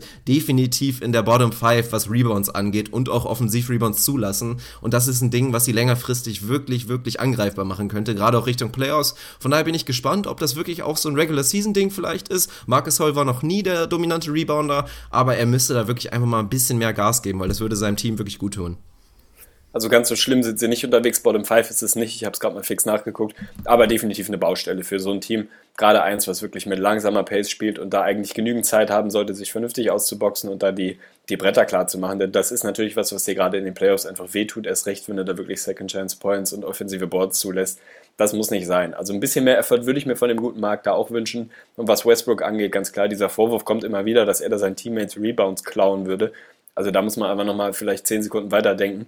Das ist vom Coaching-Staff so gewollt. Die boxen aus für ihn, damit er sich die Rebounds holt. Also von Klauen kann da absolut keine Rede sein. Im Gegenteil, das ist Teil des Gameplans, dass Westbrook so viele Rebounds wie möglich holt. Nicht damit er sich dann irgendwie ein Zertifikat für Triple Doubles an sein Zimmerbett da irgendwie hängen kann, sondern weil er eben direkt das Fastbreak einleitet. Und wer mal ein Spiel OKC gesehen hat, die ersten Meter von Westbrook, das ist, das ist völlig geisteskrank. Und wenn der Junge erstmal Pace aufgenommen hat, ja, da stelle ich mich aber auch nicht mehr in den Weg. Also da setze ich mich dann irgendwie schön an die Seite und applaudiere vielleicht. Aber das ist natürlich ganz klar Teil der DNA und Teil der Identität, was, was OKC spielen will. Also da wirklich sich hinzustellen und zu sagen, Westbrook klaut irgendwie Rebounds, das ist halt tatsächlich einfach Blödsinn. Ja, da hast du auf jeden Fall recht. So, dann können wir jetzt zu den Minnesota Timberwolves kommen. Ah, ja, da doch hab ich doch die bestimmt ganze Zeit maximal hyped. Ja, ich bin auf jeden Fall hyped. Ich habe es ja schon in der Gruppe gesagt. Also ich bin jetzt tatsächlich, ich mache ein 180. Ich bin wieder weg von den Denver Nuggets, weil ich habe ein neues Team. Also ich habe zu Recht ja wirklich viel Kritik geübt, aber in den letzten drei Spielen, die Siegesserie, die erste wirkliche Siegesserie der Minnesota Timberwolves, die hat mir wirklich schon Mut gegeben. Und es ist mein eigenes Team, da muss man auch einfach mal ein bisschen irrational sein. Aber es gibt halt gute Gründe dafür, dass die Wolves bisher nicht so erfolgreich waren und warum sie vielleicht erfolgreich sein könnten in der Zukunft. Da werden wir jetzt gleich drauf eingehen. Bloß ich bin jetzt offiziell wieder zu 100% all in. Ich glaube sehr daran, dass sie wirklich den achten Platz sich noch holen können. Und da sage ich auch mal direkt dazu, wenn jetzt die ersten gleich wieder antworten, ja super, dann spielen sie halt gegen die Warriors und werden gesweept, ist mir scheißegal wirklich. Das wäre eine Riesengeschichte für die Timberwolves, die seit Ewigkeiten haben die längste Streak aktuell, in der sie nicht in den Playoffs waren in der NBA. Es wäre eine Riesengeschichte für die Franchise, für die Spieler und sendet einfach auch gerade Richtung nächste Free Agency, würde das ein Riesensignal aussenden. Hier passiert was, das Team geht nach vorne und in der nächsten Saison werden wir noch besser. Also von daher wäre ich hundertprozentig dabei, wenn sie in die Playoffs kommen oder widersprichst du mir? Nein, also ich mag dein typisches Fan-belastetes Auf und Ab erstmal echt sehr, sehr gerne. Ich finde das geil, dass du da, wenn sie jetzt mal angenommen, sie verlieren die nächsten drei, dann bist du wahrscheinlich direkt wieder runter vom Bandwagon und zurück Ja. bei den Nuggets. finde ich absolut geil. Also so ist das halt, wenn man, wenn man nicht völlig rational, sondern emotional an einem Team hängt. Finde ich absolut geil. Die Win-Streak sind, glaube ich, glaube, es sind drei Spiele bisher, aber Jo. der Trend stimmt. Für die Gründe wirst du gleich sicher sehr ausführlich mal illustrieren, woran es denn liegt, dass es etwas besser läuft. Was das Argument mit den Playoffs angeht, bin ich ganz bei dir. Also da muss man mal ein bisschen schauen, ähm, über welches Team man redet. Also ich sag mal, für die Dallas Mavericks jetzt eine, eine, ein achter Platz, ein, Eight Seed, wo du dann irgendwie gesweept wirst von den Warriors, macht vielleicht ein bisschen weniger Sinn als für die Timberwolves, die in einer völlig anderen Situation sind. Die brauchen irgendwie Spotlight, die müssen jetzt für sich als Franchise, als Team einfach mal wieder dieses Gefühl erleben, ein paar Playoff-Spiele zu machen. Wenn du da dann gesweept wirst, scheißegal. Also ich meine, Beispiel sind immer die Pelicans von vor ein paar Jahren, die dann da auch irgendwie eine erste Runde gespielt haben, es den Warriors ta tatsächlich hier und da mal eng machen konnten, für Anthony Davis mal ein bisschen Spotlight in den Playoffs zu bekommen, völlig in Ordnung. Bringt deine jungen, jungen Leute weiter, gibt dir Erfahrung. Für die macht es Sinn. Für die Mavs im Gegenzug macht es relativ wenig bis gar keinen Sinn. Da müsste man eigentlich eher in die andere Richtung schauen. Machen sie jetzt ja auch, sind tatsächlich letzter. Also jetzt so langsam, langsam entwickelt sich das vielleicht in die, in großen Anführungsstrichen, richtige Richtung. Aber bin ich bei dir für die Wolves all in auf die Playoffs. Wenn es dann am Ende der 8 Seed ist und du dann da eine Serie gegen die Warriors bekommst, ja mein Gott, ist doch, ist doch Weltklasse. Mehr Spotlight kannst kaum haben. Deine Jungs kriegen mal ein bisschen Raps in den Playoffs. Also bin ich absolut bei dir. All in, voll aufs Gas, siebter Gang, Blinker links und ab auf Platz 8. Erst recht, damit ich die Blazers da nicht ertragen muss. Da habe ich eigentlich gar keine Lust drauf. Nee, da habe ich nämlich auch überhaupt keinen Bock drauf. Die hätten das nicht verdient und das muss man ja auch mal direkt dazu sagen. Die Wolves wären bereits auf diesem achten Platz, wenn es nicht irgendwie dieses Drama mit dem dritten Viertel gegeben hätte. Sie haben das achtbeste Point Differential im Westen, also dementsprechend rein statistisch könnte man einen Case dafür machen, dass sie bisher eigentlich das achtbeste Team im Westen waren. Nur wir haben es ja wieder gesagt, es gab einfach jede Menge Collapses. Sie haben so viele 10-Punkt-Führungen wirklich liegen lassen. Wenn sie das nicht gemacht hätten, wobei das halt in Klammern stehen muss, weil es ist nun mal auch eine Qualität, das halt nicht zuzulassen, dann wären sie wahrscheinlich schon da. Aber es hat Mut gemacht und es ging tatsächlich los mit einem Spiel gegen die benannten Mavs. Das war natürlich ein sehr, sehr solider Einsteiger gegen wirklich Mavs, die zum ersten Mal wieder gesund waren. Das war eigentlich die große Storyline. Es war tatsächlich das erste Mal nach dem ersten Spieltag, wirklich dem ersten Spiel, in dem die Mavs wieder auf ihren kompletten Kader zurückgreifen wollten. Und was halt wirklich spannend war, Rick Carlisle, das haben wir auch drüber geredet, über die Bogut-Geschichte, hat er wieder auf das, auf das nominelle Starting-Lineup wirklich zurückgegriffen und hat Bogut und und Dirk Nowitzki zusammenspielen lassen im Frontcourt und das ging mal richtig satt in die Hose. Also es war wirklich alter Schwede. Das war selten gesehen, dass, dass irgendwas so ausgenutzt wurde. Carl Anthony Towns ist völlig durchgedreht im ersten Viertel, hat 20 Punkte gescored und es war wirklich traurig zu sehen. Er hat halt direkt seine ersten beiden Dreier reingenagelt und als dann Andrew Bogut ihn wirklich ernsthaft da draußen verteidigen musste, ist er halt einfach an ihm vorbeigezogen und Dirk Nowitzki mit seinen 0,2 kmh pro Stunde war natürlich nicht in der Lage, da irgendwie annähernd Help Defense spielen zu können. Von daher konnte sich dann dann Towns absolut austoben. Spannend war dann tatsächlich, dass sie schnell die Reißleine gezogen haben. Bogut durfte dann auf die Bank, durfte in der zweiten Hälfte auch nicht mehr starten. Dann hat Nowitzki auf der 5 gespielt, Barnes auf der 4 und Barnes durften dann Towns verteidigen. Das war auch ganz spannend. War natürlich auch eine schwierige Nummer, weil natürlich geht das an sich nicht. Aber Barnes hat einen besseren Job gemacht durch seine Beweglichkeit und weil er halt auch relativ stark ist. Also er ist definitiv nicht viel schwächer als Towns. Hat er da einen ganz guten Job gemacht. Ja, aber es hat halt mal wieder bewiesen, erstmal aufs Mavs-Sicht, dass das nicht funktionieren kann. Bogut und Nowitzki kann einfach nicht funktionieren. Also die Qualitäten, die Bogut an sich hätte, die kannst du nicht ausspielen, wenn er da am Perimeter rumlaufen muss und dann einen Help Defender mit Dirk Nowitzki hat. Das funktioniert einfach auch nicht. Und auch Nowitzki obwohl er offensiv sehr, sehr gut aussah, da hatte er wirklich so ein kleines Renaissance-Spiel, 26 Punkte, sehr effizient, hat wieder seine Rainbow-Shots alle reingenagelt. Defensiv war das mal wieder eine Katastrophe und ich glaube, er hat auch, er hat 26 Punkte gescored, war aber auch, glaube ich, minus 26 in diesem Spiel, ob es wirklich sehr knapp war. Also das war erstmal die Sache aus der Mavs und tatsächlich, ich hatte ja noch so ein bisschen meinen Case dafür gemacht, dass es vielleicht nochmal was werden könnte mit den Mavs, aber ich glaube, jetzt können wir wirklich einen Lock hintermachen, also den, das Lockgeräusch jetzt bitte cueen, das wird jetzt doch nichts mehr und geht Richtung Tanken. Es sind nur viereinhalb Spieler auf Platz 8. Nee, nee, nee, ist wirklich, jetzt Nein, ist vorbei. Ich weiß, es ist vorbei. Ich weiß. Es ist ja auch richtig so. Wir haben drüber gesprochen, irgendwie aus Nostalgiegründen und aus Dirk Nowitzki-Sympathie, die eigentlich jeder von uns haben sollte, wünscht man ihnen das natürlich irgendwie da nochmal einen kleinen Run zu starten. Aber ganz ehrlich, es ist das Beste für die Jungs und für die mittelfristige Zukunft der Mavs, wenn sie da jetzt einfach mal einen vernünftigen Pick einsammeln. Bogut traden für das, was sie noch bekommen, hier und da vielleicht einen Pick und dann Neuaufbau. Irgendwie so, so, so gut es geht zumindest. Die Mavs sind halt kein Team, was das irgendwie gut kann, weil sie es auch nicht wirklich tun mussten die letzten Jahre. Aber jetzt so langsam aber sicher würde ich auch sagen, man kann das Ding jetzt hier und da mal beenden. Und tatsächlich die, diese defensiven Possessions, wo du wirklich Nowitzki und Bogut nebeneinander auf dem Court hast, das tut echt weh. Also es, es, es liegt leider Gottes, muss man sagen, zu 98 Prozent an unserem geschätzten und geliebten Dirk Nowitzki. Der ist einfach eine Liability. Mittlerweile zwischendurch hat er mal ein paar Jahre, wo das defensiv ganz solide war zumindest. Jetzt fehlt einfach jegliche Geschwindigkeit. Es ist einfach wahnsinnig schwierig. Du bräuchtest einen sowas von elitären, schnellen und beweglichen, jungen, athletischen Big Man neben ihm den die Mavs halt so in der Form nicht haben. Also es ist, es ist im Moment tatsächlich ein bisschen, bisschen, bisschen hart anzusehen. Offensiv kommt er gut rein, ist tatsächlich nach seiner Verletzung wieder gut da, aber defensiv, also selbst, selbst The Magician Rick Carlisle kriegt es nicht hin, da wirklich ein Konstrukt zu finden und Lineups und Rotations zu finden, wo man das irgendwie auf die Kette bekommt, dass das kein Problem ist defensiv. Tut mir in der Seele weh. Will aber zu deinen Timberwolves. Ich habe gerade einen Fun Fact gefunden, ganz zufällig. Ja, tatsächlich. Die Timberwolves sind, sind nur eines von zwei Teams in der NBA, die noch kein einziges Three-Point-Game, also Spiel, was mit drei Punkten oder weniger entschieden wurde, gewonnen haben. Da sind sie 0 und 7. Das einzige Team, was da winless ist, sind die Charlotte Hornets. Etwas überraschend sind 0 und 5. Also ist das für dich ganz klar Thema Erfahrung. Sie wissen da einfach nicht, wie sie mit solchen Momenten umgehen sollen, weil sie noch nicht so oft in solchen Situationen war.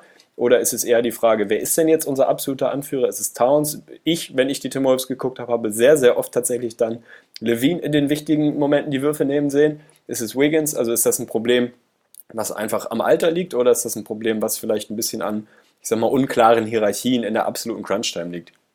Ja, es liegt, es ist so eine Mischung aus allem, würde ich einfach mal sagen. Erstmal ganz klar die Unerfahrenheit, gerade auch bei den Leuten, die den Ball in der Hand haben, weil es sind die drei letztendlich, die den Ball in der Hand haben in der, in der Crunch-Time. Vor allen Dingen erstmal ein Wiggins, also die erste Option ist immer Andrew Wiggins, der dann Pick and Roll spielen soll oder eine Isolation spielen soll. Nur das ist halt wirklich, ja, absolut berechenbar natürlich und dementsprechend auch nicht mehr so effektiv, wie es vielleicht Viertel eins bis drei ist. Also das ist erstmal die Sache. Levine hat sie wirklich etliche Male schon gerettet mit ganz wilden Shots, aber zu Levine werden wir später auch nochmal kommen. Aber das große Problem meiner Meinung nach ist einfach, dass bei den Wolves am Ende niemand, der den Ball in der Hand hat, der wirklich kreieren kann. Ein Rubio hat den Ball am Ende nicht mehr in der Hand, wirklich kaum. Und auch das ist ja natürlich ein bisschen schwierig, weil er halt nicht selber für sich unbedingt den Shot kreieren kann, aber für andere. Und dann soll das auf einmal ein Wiggins machen oder ein Levine. Und dazu sind sie halt beide nicht in der Lage. Sie können sich ihren eigenen Shot erarbeiten, das ist ganz klar, bloß der ist dann nicht mehr so effizient in dieser Phase und dass es dann nicht mehr klappt am Ende, macht, ja, überrascht mich einfach gar nicht, wirklich.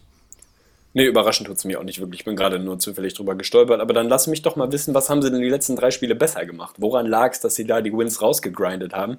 Du hast die Personalie Levine schon mal reingeschmissen. Dein Rubio hat eine sehr, sehr heiße Phase aktuell. Der sieht 180 Grad besser aus als noch vor zwei bis drei Wochen.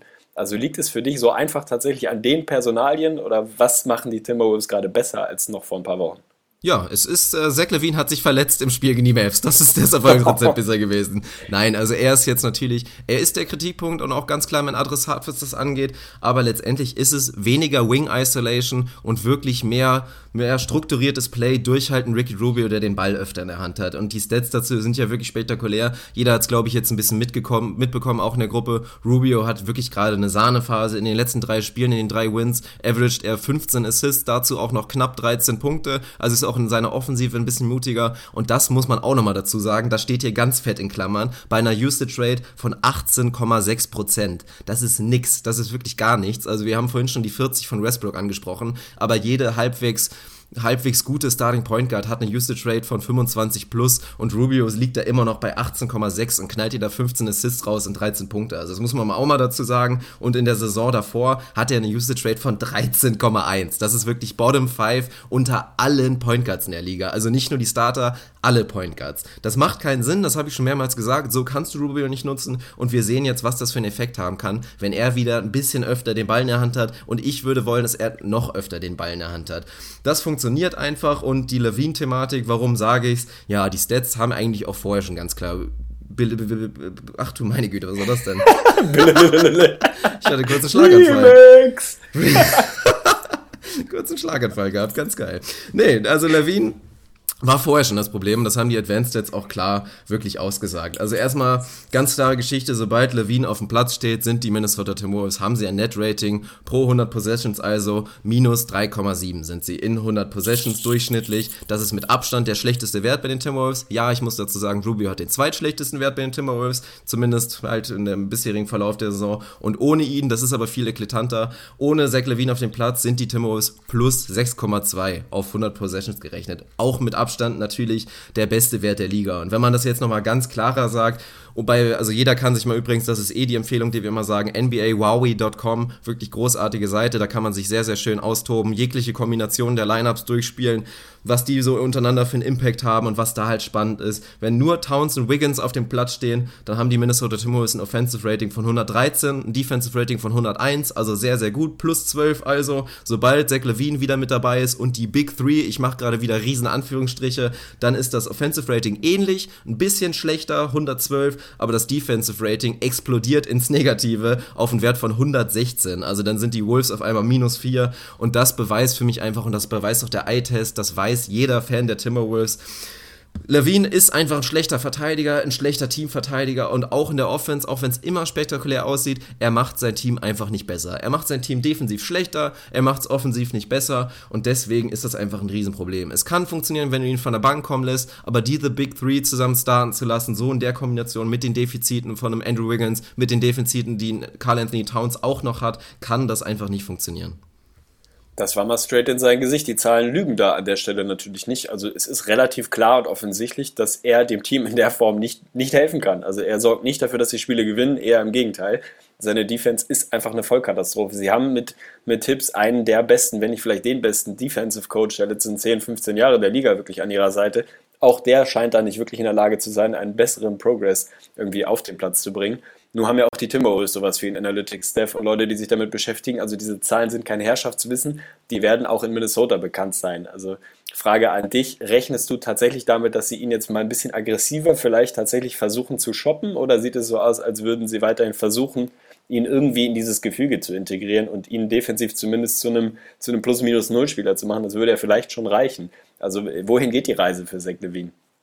Ich befürchte, dass sie mit ihm weitermachen werden. Es ist einfach, die Storyline ist zu groß. Er wird wesentlich positiver gesehen. Aber es wäre für mich wirklich A, sinnlos und es wäre umso, umso mehr wirklich sinnvoller, ihn jetzt zu traden. Weil der Marktwert ist noch so hoch. Es gibt komischerweise, obwohl die Stats ganz offensichtlich sind und sehr leicht zu finden sind, erstmal das, müsste es eigentlich genug Leute geben, die diese Kritik teilen, die Zach Levine auch wirklich dementsprechend schlechter sehen, aber das sind wenige. Der Marktwert ist gerade sehr, sehr hoch. Es ist ja auch dieser witzige Funfact, dass die Timberwolves zu einem der wenigen Teams gehören, die wirklich drei 20-Plus-Scorer haben in ihrem Team. Das ist ja auch mal spektakulär und viele nehmen Levine so wahr. Wirklich offensiv, wahnsinnig gut, extrem improved. Viele würden ihn da, glaube ich, sogar mit reinnehmen in die Most Improved-Kategorie, was für mich eine absolute Frechheit wäre. Von daher daher, sie müssen ihn an sich traden, meiner Meinung nach, außer er findet halt diese Rolle sechster Mann. Aber das glaube ich nicht, weil einfach sie wirklich die Kampagne für einen Zach Levine als Teil der großen drei, als Zukunft der Timberwolves, da haben sie, glaube ich, zu viel investiert, investiert, um da jetzt die Reißleine zu ziehen.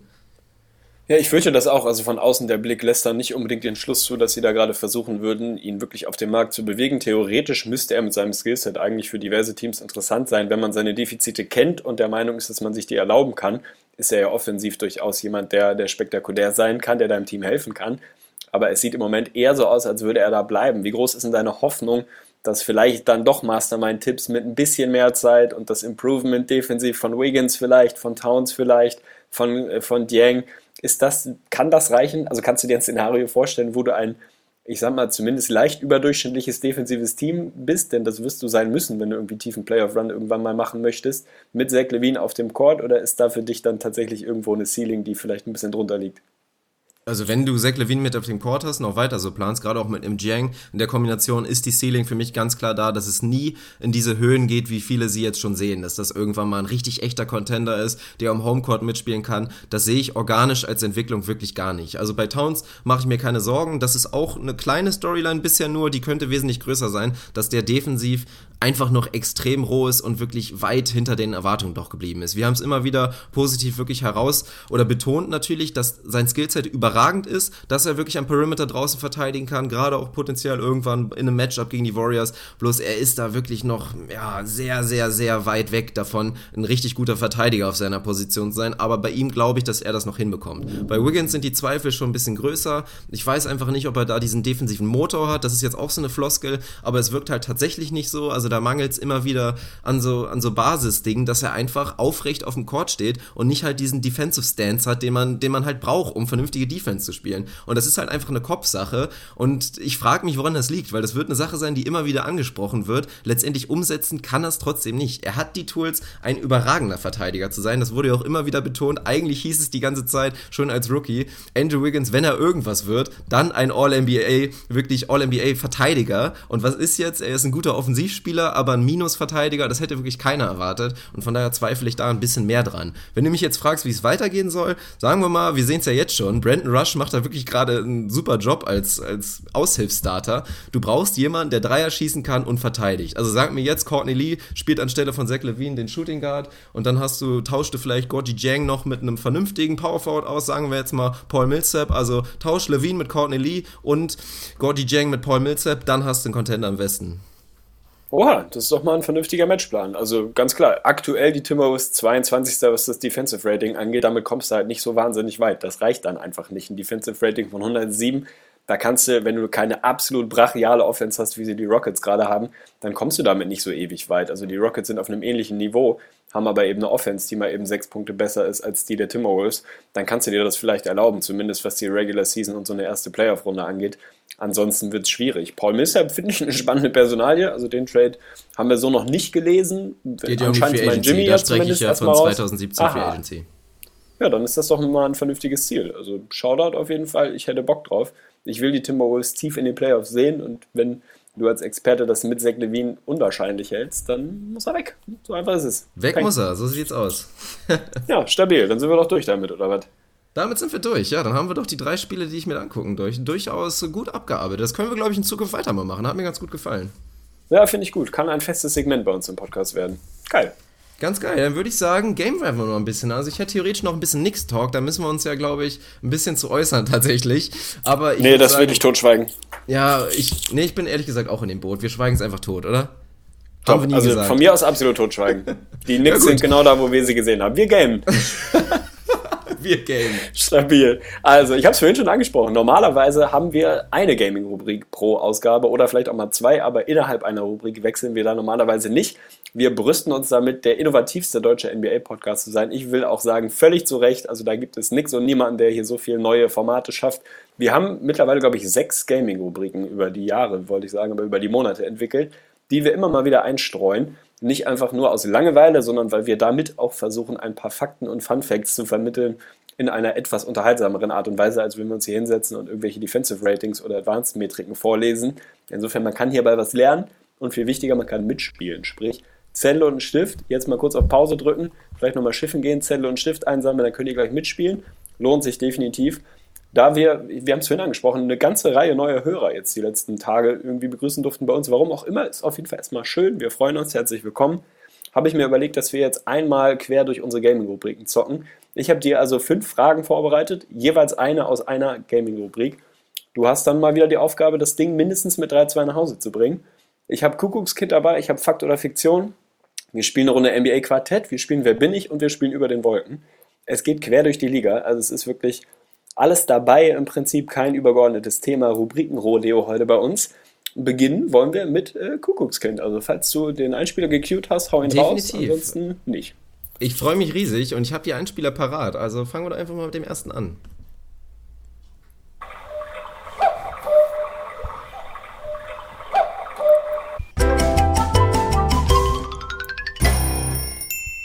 Kuckuckskind. Ja, ich würde sagen, ich nehme dir die Duties ab, die Rubriken zu erklären. Ansonsten Besser wird das hier eine sehr unterhaltsame Ausgabe. Kuckuckskind ist die Rubrik. Es ist relativ simpel. Deine Aufgabe wird es gleich sein, in einer Liste von fünf Jungs in diesem Fall das Kuckuckskind zu finden. Derjenige, der nicht in das vorher von mir definierte Szenario reinpasst, der sich da reingeschlichen hat, den ich da rein sortiert habe, obwohl er nicht reingehört. Es ist sehr, sehr einfach. Du musst mir nicht groß was erklären. Du musst nun mir sagen, wer ist das Kuckuckskind. Thema heute sind die besten Freiwerfer der Liga, beziehungsweise Oh, die voluminösesten Freiwerfer der Liga. Du bist ein Arschloch. Weil ich weiß, dass du ein absoluter Freiwurfklaus bist. Was, die Quote habe ich rausgelassen, die ist hier nicht interessant. Es geht tatsächlich um das Volumen, denn auch das darf man mal dazu sagen, es ist ein verdammter Skill, an die Linie zu kommen und nicht irgendwie eine, eine Frage von Flopping und Co. Das muss sich gerade James Harden immer wieder anhören. Der ist einfach jemand, der sehr, sehr gut darin ist, Foul zu ziehen, der diesen Skill entwickelt und weiterentwickelt hat mit einer Handvoll anderen Jungs, die da auf einem ähnlichen Niveau unterwegs sind. Es sind die einfachsten Punkte, insofern ist das ein Skill, den man nicht unterschätzen darf.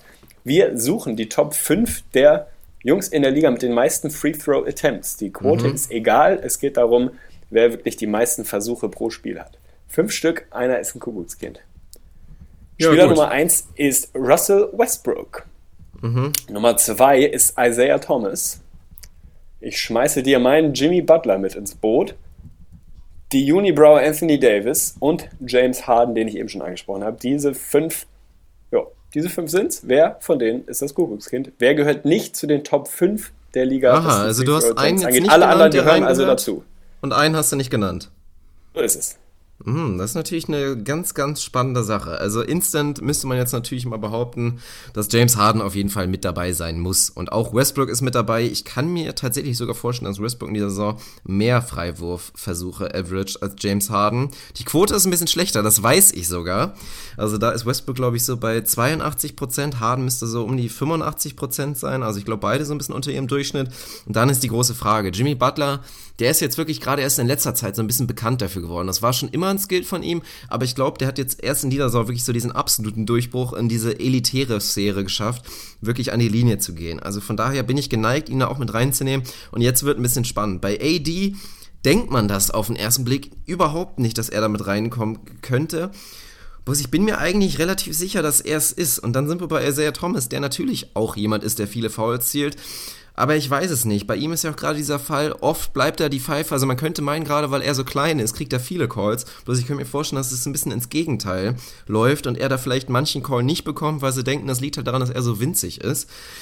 Ich bin mir nicht sicher. Also meiner Argumentation nach müsste es Isaiah Thomas sein. Ich zweifle daran, ob es richtig ist, aber ich locke es trotzdem ein und würde sagen, dass Isaiah Thomas das Kuckuckskind ist. Absolut stabil, das ist genau richtig. Also tatsächlich dein erster Punkt, Kuckuckskind ist gelöst. Du warst auch erschreckend dicht dran. James Harden führt diese Rubrik noch an. 10,5 Attempts sind es mit 84,9, also praktisch 85 Prozent. Da warst du spot on. Westbrook 10,4, also praktisch auf dem gleichen Niveau und trifft exakt 82 Prozent, also auch Oh, das stabil. spot on. Platz 3, was die Attempts angeht, ist mein Jimmy 9,6. Er hat da nochmal einen Sprung gemacht. Er war immer jemand, der diesen Skill hatte, aber so gut wie dieses Jahr war noch nie unterwegs. 9,6 Attempts und jetzt kommt 87,4 Prozent dieser Ja, das ist stabil. er. Also das ist schon sehr, sehr gut. Platz 4, und da dachte ich, kriege ich dich vielleicht. Ich hätte es vielleicht sogar noch schwerer machen können. Platz 4 ist Anthony Davis mit ebenfalls 9,6. Der trifft allerdings nur knapp 80. Also nur in Anführungsstrichen für einen Big Man schon stabil, aber da geht vielleicht noch ein bisschen was die nächsten Jahre. 9,6 Attempts, knapp 80. So, wer ist die ist damit fünf? Vierter. Die 5 ist tatsächlich, und eigentlich der Funfact, warum ich überhaupt drüber gestolpert bin und diese Rubrik gewählt habe, dass DeMar DeRozan nicht in den Top 5 ist. Hat mich schockiert fast. Also der ist eigentlich jemand, der sehr, sehr Hab ich gar nicht dafür drüber ist, dass er diesen jetzt. Skill hat. Mhm. Den hätte ich sonst statt Anthony Davis mit reinwerfen wollen, weil der hat mich überrascht. Davis hätte ich nicht erwartet, dass er so weit oben ist. Die 5 ist tatsächlich Boogie. Auf Ich hätte es 9,5 gesagt. Ach, hätte ich es mal gesagt. Das wäre jetzt wirklich mein Guess gewesen für den fünften Platz. Sehr stabil. Der trifft 78 Prozent ungefähr und ist tatsächlich auch 9,5 Mal an der Linie. Also Mhm. die Jungs alle zwischen 9,5 und 10,5 Attempts, die Top 5. Auf Platz 6 kommt dann DeMar DeRozan mit 8,9 und direkt dahinter Platz 7 ist dann Isaiah Thomas mit 8,7. Der trifft allerdings dafür spektakuläre 90,7 Prozent. Ja. Also der ist extrem gut unterwegs, was das angeht. Wenn der Dreier nicht nur in Anführungsstrichen bei 38 Prozent wäre, dann ginge mal vielleicht was Richtung 50, 40, 90 bei ihm dieses Jahr noch nicht. Die 8, Lillard ist dann mit 7,4 schon ein bisschen weg. Also Ja. die 7 rennen da eigentlich ein bisschen vor, Genau. dem, vor dem Rest weg. Spektakulär, definitiv. 10,5 Attempts bei Harden ist schon, ist schon abgefahren, aber ja, hast du richtig gelöst. Sehr, sehr spannend. Ich finde übrigens Scheiße. allgemein eine spannende Entwicklung in der Liga, dass wir in dieser Absolut. Saison, und das hätte man, glaube ich, nicht unbedingt gedacht, wir werden keinen wirklich 50-40-90-Guy sehen in dieser Saison. Also viele scheitern an der Freiwurfquote, manche scheitern an den 50 Prozent, diesmal natürlich auch so ein Stephen Curry, der es nicht ganz schafft. Bloß ich glaube, ich hätte da, glaube ich, durchaus einen Lock hintergesetzt, dass es irgendwer schaffen wird in dieser Saison. Ja, zumal mein Kevin Durant zwischenzeitlich eher fast Richtung 60, 50, 90 ging. bei ihm scheitert es jetzt tatsächlich mittlerweile am Dreier. Der ist, glaube ich, nur noch bei ungefähr 38 Prozent. Also da wird es nicht reichen. Spektakulär. Also, dass es niemand mehr ist. Ich meine, Ja. diese. Ich glaube, Kyrie ist am dichtesten dran tatsächlich, also der ist sehr, sehr nah dran. Ja, das mag wohl sein. Also man muss auch nochmal dazu sagen, es ist einfach unfassbar schwer. Ja, ja, sowieso. Und sehr, sehr selten. Wir sind einfach die letzten Jahre ein bisschen verwöhnt davon, dass es recht viele geschafft haben. Die Liste, wer das in der NBA-Historie überhaupt geschafft hat, ist nicht so wahnsinnig lang. Insofern werden wir es verkraften, wenn Russell Westbrook uns ein Triple-Double über die Saison gibt. Auch dann haben wir wieder was für die Historie. Also ich glaube, da sind wir ganz gut bedient. Schön, stabiles 1-0 für dich. Machen wir weiter. Ärgerlich, ärgerlich. Wir machen weiter und die zweite Frage kommt aus der von uns entwickelten Rubrik Fakt oder Fiktion. Wenn du da den Einspieler hättest, dann freue ich mich. Weißt du, was du bist? Lügen tust du. Das bist du. Fakt oder Fiktion? Auch das will ich ganz kurz erklären für die neuen Hörer. Ist nicht so wahnsinnig schwierig. Ich werde Dirk gleich eine Aussage präsentieren, die ist entweder Fakt, also stimmt, oder ist Fiktion, stimmt also nicht. Und Dirk muss rausfinden, ob sie stimmt oder ob sie nicht stimmt. Sehr, sehr einfach. Das hättest selbst du erklären können. Für uns geht es heute um, oder für dich vielmehr, um Giannis Antetokounmpo, the Greek Freak. Meine These an dich, mit der du dich auseinandersetzen darfst. Giannis Antetokounmpo führt die Bucks in allen Volumenkategorien an, den Dreier mal außen vor und ausgeklammert. Der Dreier gehört nicht dazu. Die Kategorien, über die wir sprechen, sind Points per Game, Rebounds per Game, Assists, Steals und Blocks, also ganz klassisch die fünf Volumenkategorien. Dazu habe ich mit reingenommen die Turnover, die Personal Fouls, die Field Goal Attempts und die Free Throw Attempts. Also das sind die klassischen Volumenkategorien. Alles, was den Dreier nicht betrifft und die Quoten und die Effizienz sozusagen mit rauswirft. Meine These, Giannis führt die Bucks in all diesen Kategorien an. Fakt oder Fiktion? Das ist nicht leicht, weil man geneigt ist, ganz schnell Ja zu sagen. Weil er so bei den ganz klassischen Sachen, also Rebounds, Punkte, Assists und wirklich auch Blocks und Steals, müsste er ziemlich sicher vorne sein. Jetzt kommen wir zu den anderen Dingen. Gerade bei den Personal Fouls ist natürlich echt schwierig zu sagen. Also da könnte ohne Probleme wer, wer vorne sein.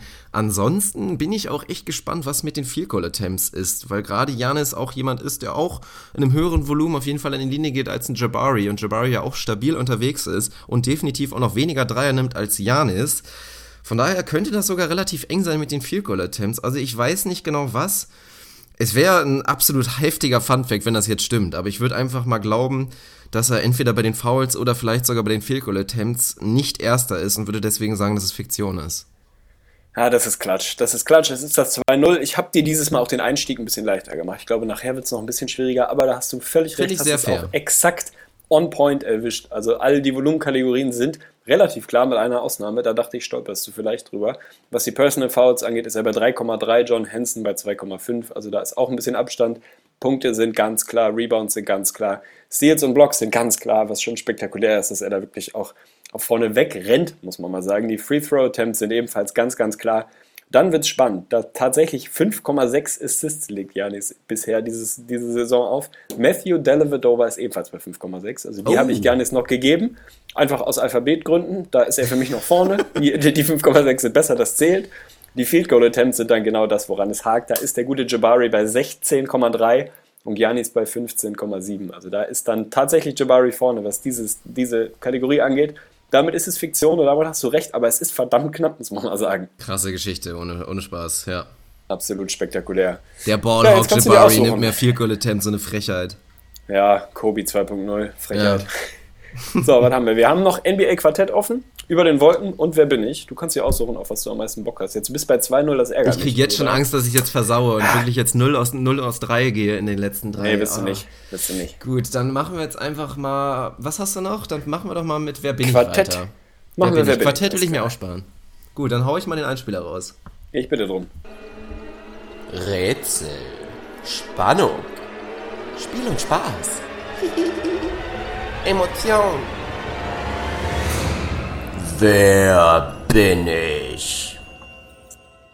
Sensationell. Auch wer bin ich ist relativ schnell erklärt. Ich habe jetzt gerade die Persönlichkeit eines NBA-Spielers angenommen, werde Dirk fünf Fakten zu mir in dem Fall präsentieren. Seine Aufgabe ist es, herauszufinden, wer ich bin. Also sehr, sehr einfach. Ich glaube, in der letzten Ausgabe haben wir es gespielt, habe ich es gespielt, habe mich nicht so Ja. wahnsinnig gut angestellt, wobei ich, glaube ich, 3-2 gegangen bin oder so ähnlich. Ich tue mich ja mal ein bisschen schwer. Ich finde die Rubrik tatsächlich schwer. Ich glaube Also auch, dass ich strugglen werde. Ja, wer mitgamen will, auf jeden Fall aufschreiben. Die fünf Keyfacts kurz aufschreiben. Vielleicht kommt man dahinter. Fun Fact am Rande: Es läuft eine sehr, sehr spannende Diskussion bei uns in der Facebook-Runde gerade. Also da wird das jetzt von unseren Hörern vorgeschlagen und gespielt. Sensationell. War sehr, sehr schwierig vorhin. Also Shoutout an euch auf jeden Fall. Aber jetzt geht's erstmal zurück zu dir. Fünf Fakten. Wer bin ich? Fakt 1. Ich spiele meine gesamte Karriere beim gleichen Team und bin in meiner achten Saison in der Liga. Achte Saison, erstes Team. Fakt Nummer zwei. Zum ersten Mal in meiner Karriere bin ich in diesem Jahr in jedem Spiel gestartet. Okay. Fakt Nummer drei. Ich bin einer von vielen, der im Sommer Unrestricted Free Agent wird. Die Liste ist lang. Fakt Nummer vier. Meine Teammates nennen mich Secretary of Defense. Sensationeller Nickname, wie ich finde. Also ich bin ein eher defensiv orientierter Junge. Okay. Und Fakt Nummer 5 ist, Tegli feiert mich persönlich und meinen anderen bekannteren Nickname absolut massiv. Wer bin ich? Ach du meine Güte. Okay, ein Team, du feierst ihn total. Ja, total jetzt nicht, dass du in, an meine absoluten Highlights denkst, aber Tegli mag mich schon. Secretary of D, ja, das ist natürlich eine klare Sache. Dann denke ich jetzt einfach mal an den Flügelverteidiger, das ist ganz klar. Und wer ist da denn so prominent in der achten Saison und wird jetzt Free Agent? Hat also dann wahrscheinlich relativ prominent bei seinem, bei seinem Team seinen, seinen Rookie-Extension bekommen.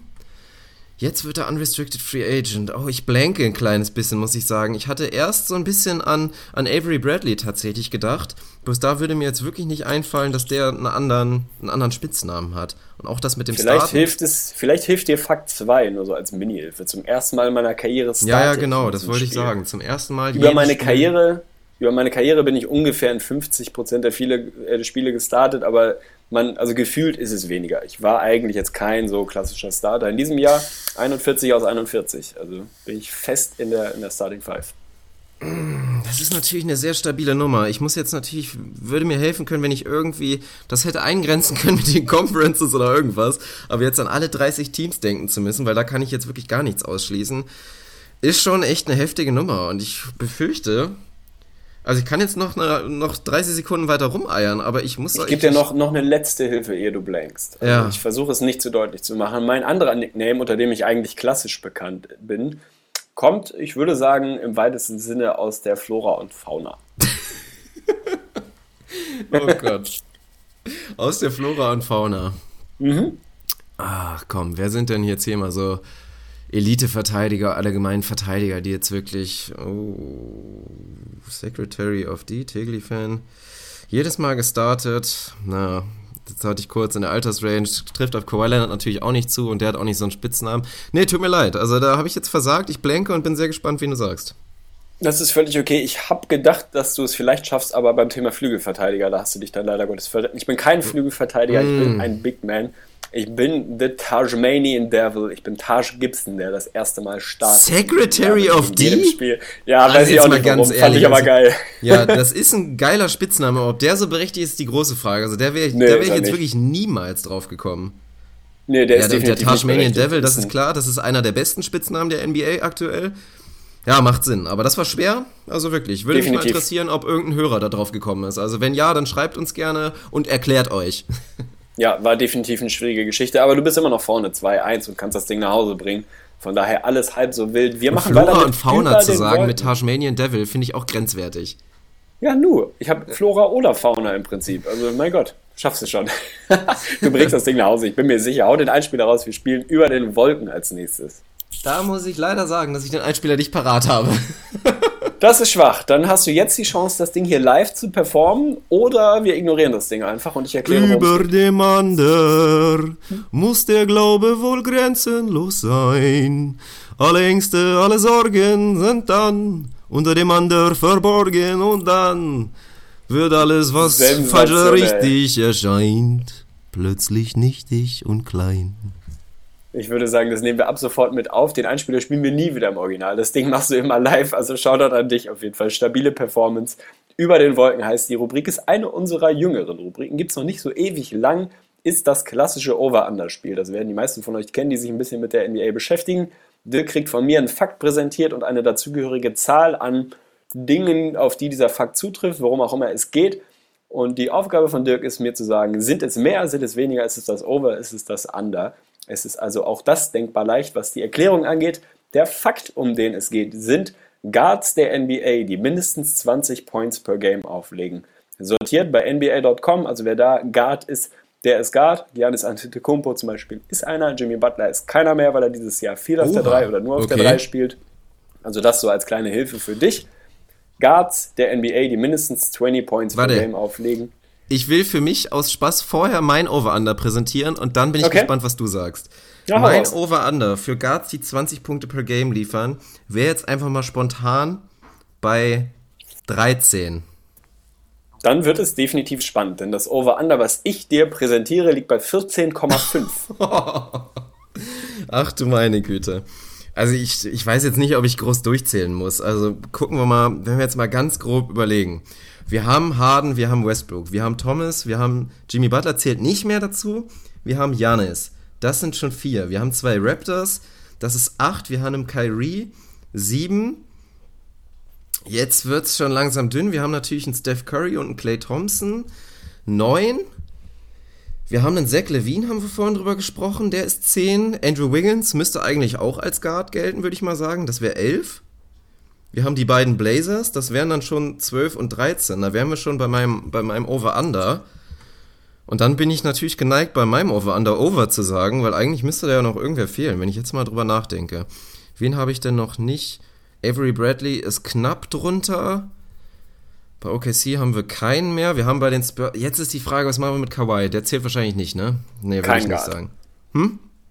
Ist Kein kein Guard, zählt also Ist kein rein. Guard. Gut, das, das macht Sinn. Bei den Spurs haben wir dann also keinen. Bei den Memphis Grizzlies haben wir auch keinen. Bei den Utah Jazz ist Rodney Hood auch knapp drunter. George Hill. Ist der qualifiziert, die Sache. Der wäre qualifiziert, ja. Der wäre qualifiziert. Mhm. Boah, bei dem wird's ganz knapp. Da bin ich mir nicht sicher, ob er dabei ist. Was sind da noch so die Trash-Teams? Haben die irgendeinen potenten? Gucken wir auch nochmal Richtung Osten. Bei den Bulls sind die Guards knapp drunter. Dwayne Wade dürfte das auch nicht mehr liefern. Ich hoffe, unsere Hörer rätseln auch mit, sonst wird's ein bisschen langweilig gerade. Bei den der haben wir. Kemba. Der ist definitiv drüber. Das ist mal eine ganz klare Geschichte, bin ich froh. Irgendwen habe ich noch vergessen. Komm, ich nehme das over. Das ist stabil, das ist richtig. Es ist das Over und es ist nicht mal wirklich knapp und ich ärgere mich ein bisschen, weil ich hatte hier eigentlich erst 15,5 stehen. Jetzt habe ich es dann in 14,5 kurz vor der Aufnahme geändert. Vielleicht wäre es ein bisschen knapper geworden, vielleicht hättest du lä- länger gebraucht. Es sind tatsächlich 17, man glaubt es kaum. Also es sind 17 ja, genannt. Natürlich sind es Westbrook und Harden, natürlich ist Isaiah Thomas, die beiden Raptors, Natürlich auch Damian Lillard und CJ McCollum, also die beiden Blazers. Kyrie ist mit drin, Giannis ist mit drin, Kemba, Wall und Beal sind mit drin. Oh also ja, die hätte ich die vergessen. haben da den Backcourt, der Ja. wirklich beide bombt. Zach Levine, da wird es dann wirklich knapp. Also alle anderen sind schon bei 21 plus, dann wird es richtig eng. Zach Levine ist bei 20,4 und die beiden Jungs, die das Ding tatsächlich zum Over bringen. Miguel wird sich freuen. Es sind tatsächlich Devin Booker und Eric Bledsoe, die Ach, bei krass. 20,3 und 20,1 sind. Also beide stabil knapp, aber gerade so eben drüber. Es sind 17 Jungs, dahinter kommen dann Dragic mit 19, Wade ungefähr mit 19, George Hill bei 18. Also da ist dann ein minimaler Abstand da.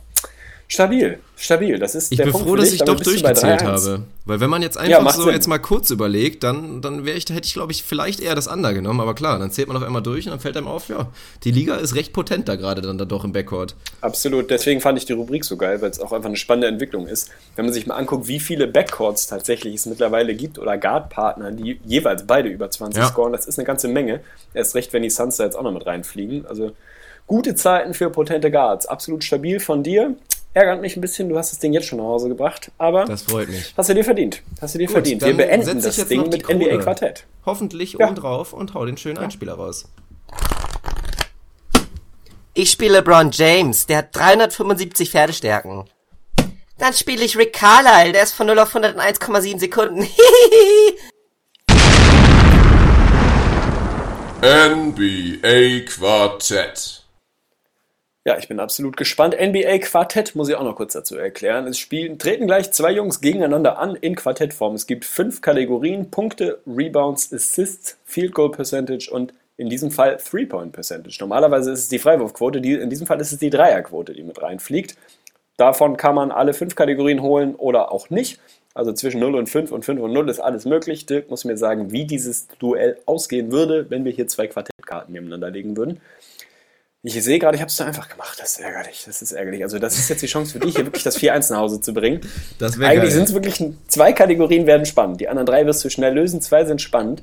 Wir haben immer wieder am Rande drüber gesprochen. Meine Chicago Bulls.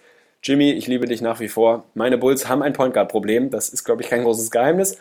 Wir haben die beiden Jungs im direkten Duell. Rajon Rondo, der die Saison gestartet ist, hat da Probleme gehabt, ist mittlerweile in eine Bankrolle gedrückt worden. Michael Carter Williams hat übernommen. Es ist ein Duell auf überschaubarem Niveau, was die Zahlen angeht. Das kann ich dir, so viel kann ich dir dazugeben. Punkte, Rebounds, Assists, Field Goal Percentage und Three-Point Percentage. Ansonsten wäre es langweilig. Auf geht's, ab geht's. Das weiß ich gar nicht, ob das jetzt so einfach wird, ehrlich gesagt, weil ich muss sagen, dass ich bei beiden die Stats überhaupt nicht präsent habe. Also ich könnte dir bei Rondo wirklich gar nicht sagen, wie der unterwegs ist, aber rein vom, vom Volumen her, MCW, da vor allen Dingen ja auch am Anfang der Saison hat er nur so ganz kurze Stints bekommen, müsste Rondo natürlich eigentlich, was die ganzen Volumendinger angeht, schon die Nase vorne haben. Das würde mich echt wundern, wenn es anders wäre. Und gerade weil Michael Carter Williams jetzt wirklich nicht so, so sehr produziert hat. Also gerade bei den Assists müsste es ein sehr, sehr deutlicher Unterschied sein. Michael Carter Williams an sich natürlich ein sehr guter Rebounder für seine Position, gerade durch seine Größe. Aber auch Rondo war eigentlich immer eine Sache, die ihn ausgezeichnet hat. Früher war er auch so ein klassischer Triple-Double-Kandidat. Von daher muss es vom Volumen her auch sein und selbst die Punkte. Rondo ist ja, ich weiß ja auch gar nicht, was da los ist. Der traut sich ja wirklich gar nichts mehr zu schießen oder, oder wirklich hochzulegen, um es mal so zu sagen, am Korb. Aber auch da würde es mich absolut wundern, wenn Michael Carter Williams mehr Punkte pro Spiel da aktuell auflegt. Und jetzt sind wir bei den Quoten und da weißt du natürlich, dass ich bei den Freiwürfen komplett raus bin. Gerade bei den Deswegen habe ich doch gesagt, Three-Point Percentage. Die Freiwurfquote wird in diesem Fall ersetzt so. durch die Dreierquote. Oh ja, gut, dass ich Mhm. aufgepasst habe. Fair von mir. Ja, aber auch da kann ich dir nicht wirklich was sagen. Sind beide natürlich absolut eine Katastrophe, haben wir ja schon oft drüber gesprochen. Das wird jetzt die Sache sein, einfach Glück entscheidet. Also gerade Michael Carter Williams, niedrigeres Volumen, würde ich jetzt einfach mal vermuten. Also würde mich jetzt ehrlich gesagt wundern, wenn der schon mehr als 10 geschossen hat in der Saison. Also muss man mal gucken. Und Rondo hat wahrscheinlich weniger als 25 geschossen. Und da ist es halt ziemlich random, wer da jetzt die bessere Quote hat. Also ich könnte mir fast vorstellen, obwohl Michael Carter Williams hat er überhaupt schon Dreier getroffen in der Saison. Also auch da würde ich vielleicht Rondo. Ich kann mir nicht vorstellen, dass es der Sweep ist. Irgendwo wird eine Quote an MCW gehen. Ich gehe auf ein 4-1 für Rondo. Mann, Mann, Mann, ey. Also es ist nicht ganz richtig, aber das Endergebnis ist richtig. Das ist das Schöne bei dieser Rubrik. Es geht 4 zu 1 für Rajon Rondo aus. Du hast einen kleinen Dreher drin, aber im Prinzip ist das völlig Banane. Darum geht's. Es ist das 4-1 für dich. Es ist spektakulär. Also es ist ein Duell, ich habe es gesagt, auf überschaubarem Niveau. Die Rebounds gehen mit 6,1 zu 4,4 an Rondo. Die Assists mit 7,0 zu 2,5 ganz klar an Rondo. Natürlich, da ist er traditionell stark. Die Field Goal Quote holt sich Rondo mit überragenden 36,6 Prozent. Das ist ganz, ganz stark. Michael Carter Williams kontert wirklich mit 33,3 Prozent. Also, das Oh, ist das schon ein elitäres. Niveau. Dann geht's los, die Punkte. Tatsächlich, das hat mich auch gewundert. Spektakulär. Rondo bei 7,3, Michael Carter Williams wenig 7,4. Also der hat wirklich den, hat es geschafft, in den paar Spielen jetzt immerhin mehr zu scoren per Game als Rajon Rondo das Lass mich raten mit den Dreierquoten. Ja, gönn dir. Hau raus, Michael raus. Carter Williams, ich würde sagen, er ist ein aus neun gegangen. Keine Ahnung, ich bin jetzt kein Mathematiker, da müssten wir so ungefähr bei knapp 12% sein oder was auch immer. Rondo 18%.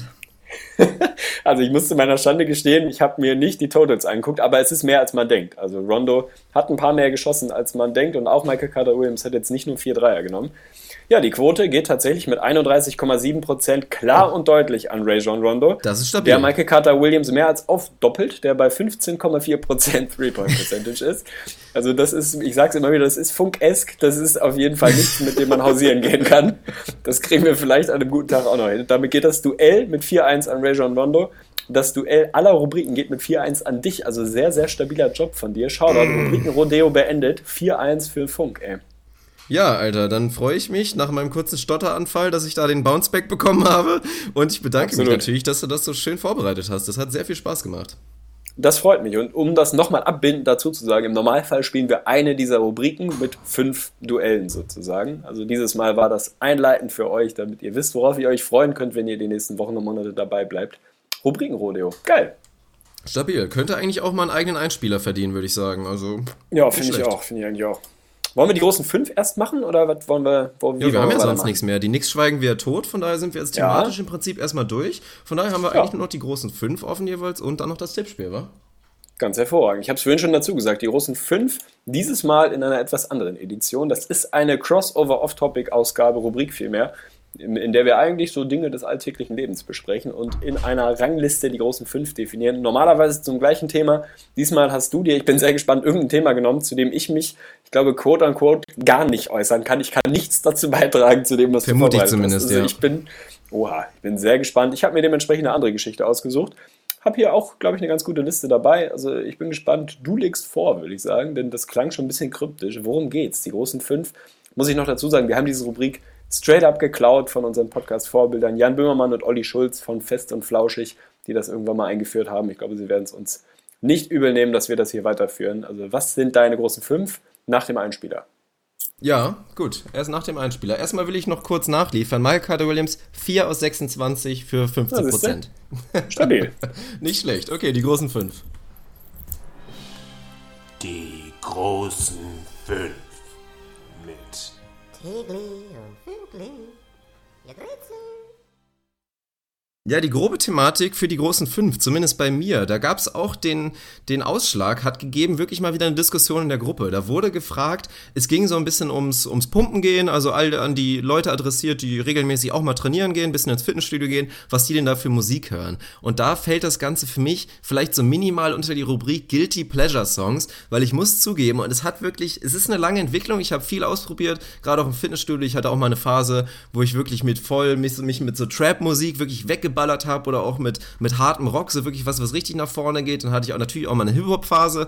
Aber ich habe tatsächlich für mich festgestellt, dass am besten für mich im Fitnessstudio Popmusik ist. Wirklich ganz stumpfe Popmusik, Beeps, Charts, was auch immer. Aber auch ein weiterer Fall, und das ist aktuell momentan meine Playlist im Fitnessstudio. Ich gebe es gerne zu, ich habe da absolut keine Scham. Ich bin ein kleiner Fan, muss ich sagen. Also wirklich das Gegenstück zu Beeps, von dem ich inzwischen wirklich ein Fan bin, ich gebe es gerne zu, ist für mich Ariana Grande. Und dementsprechend werde ich meine großen fünf Songs von Ariana Grande heute listen.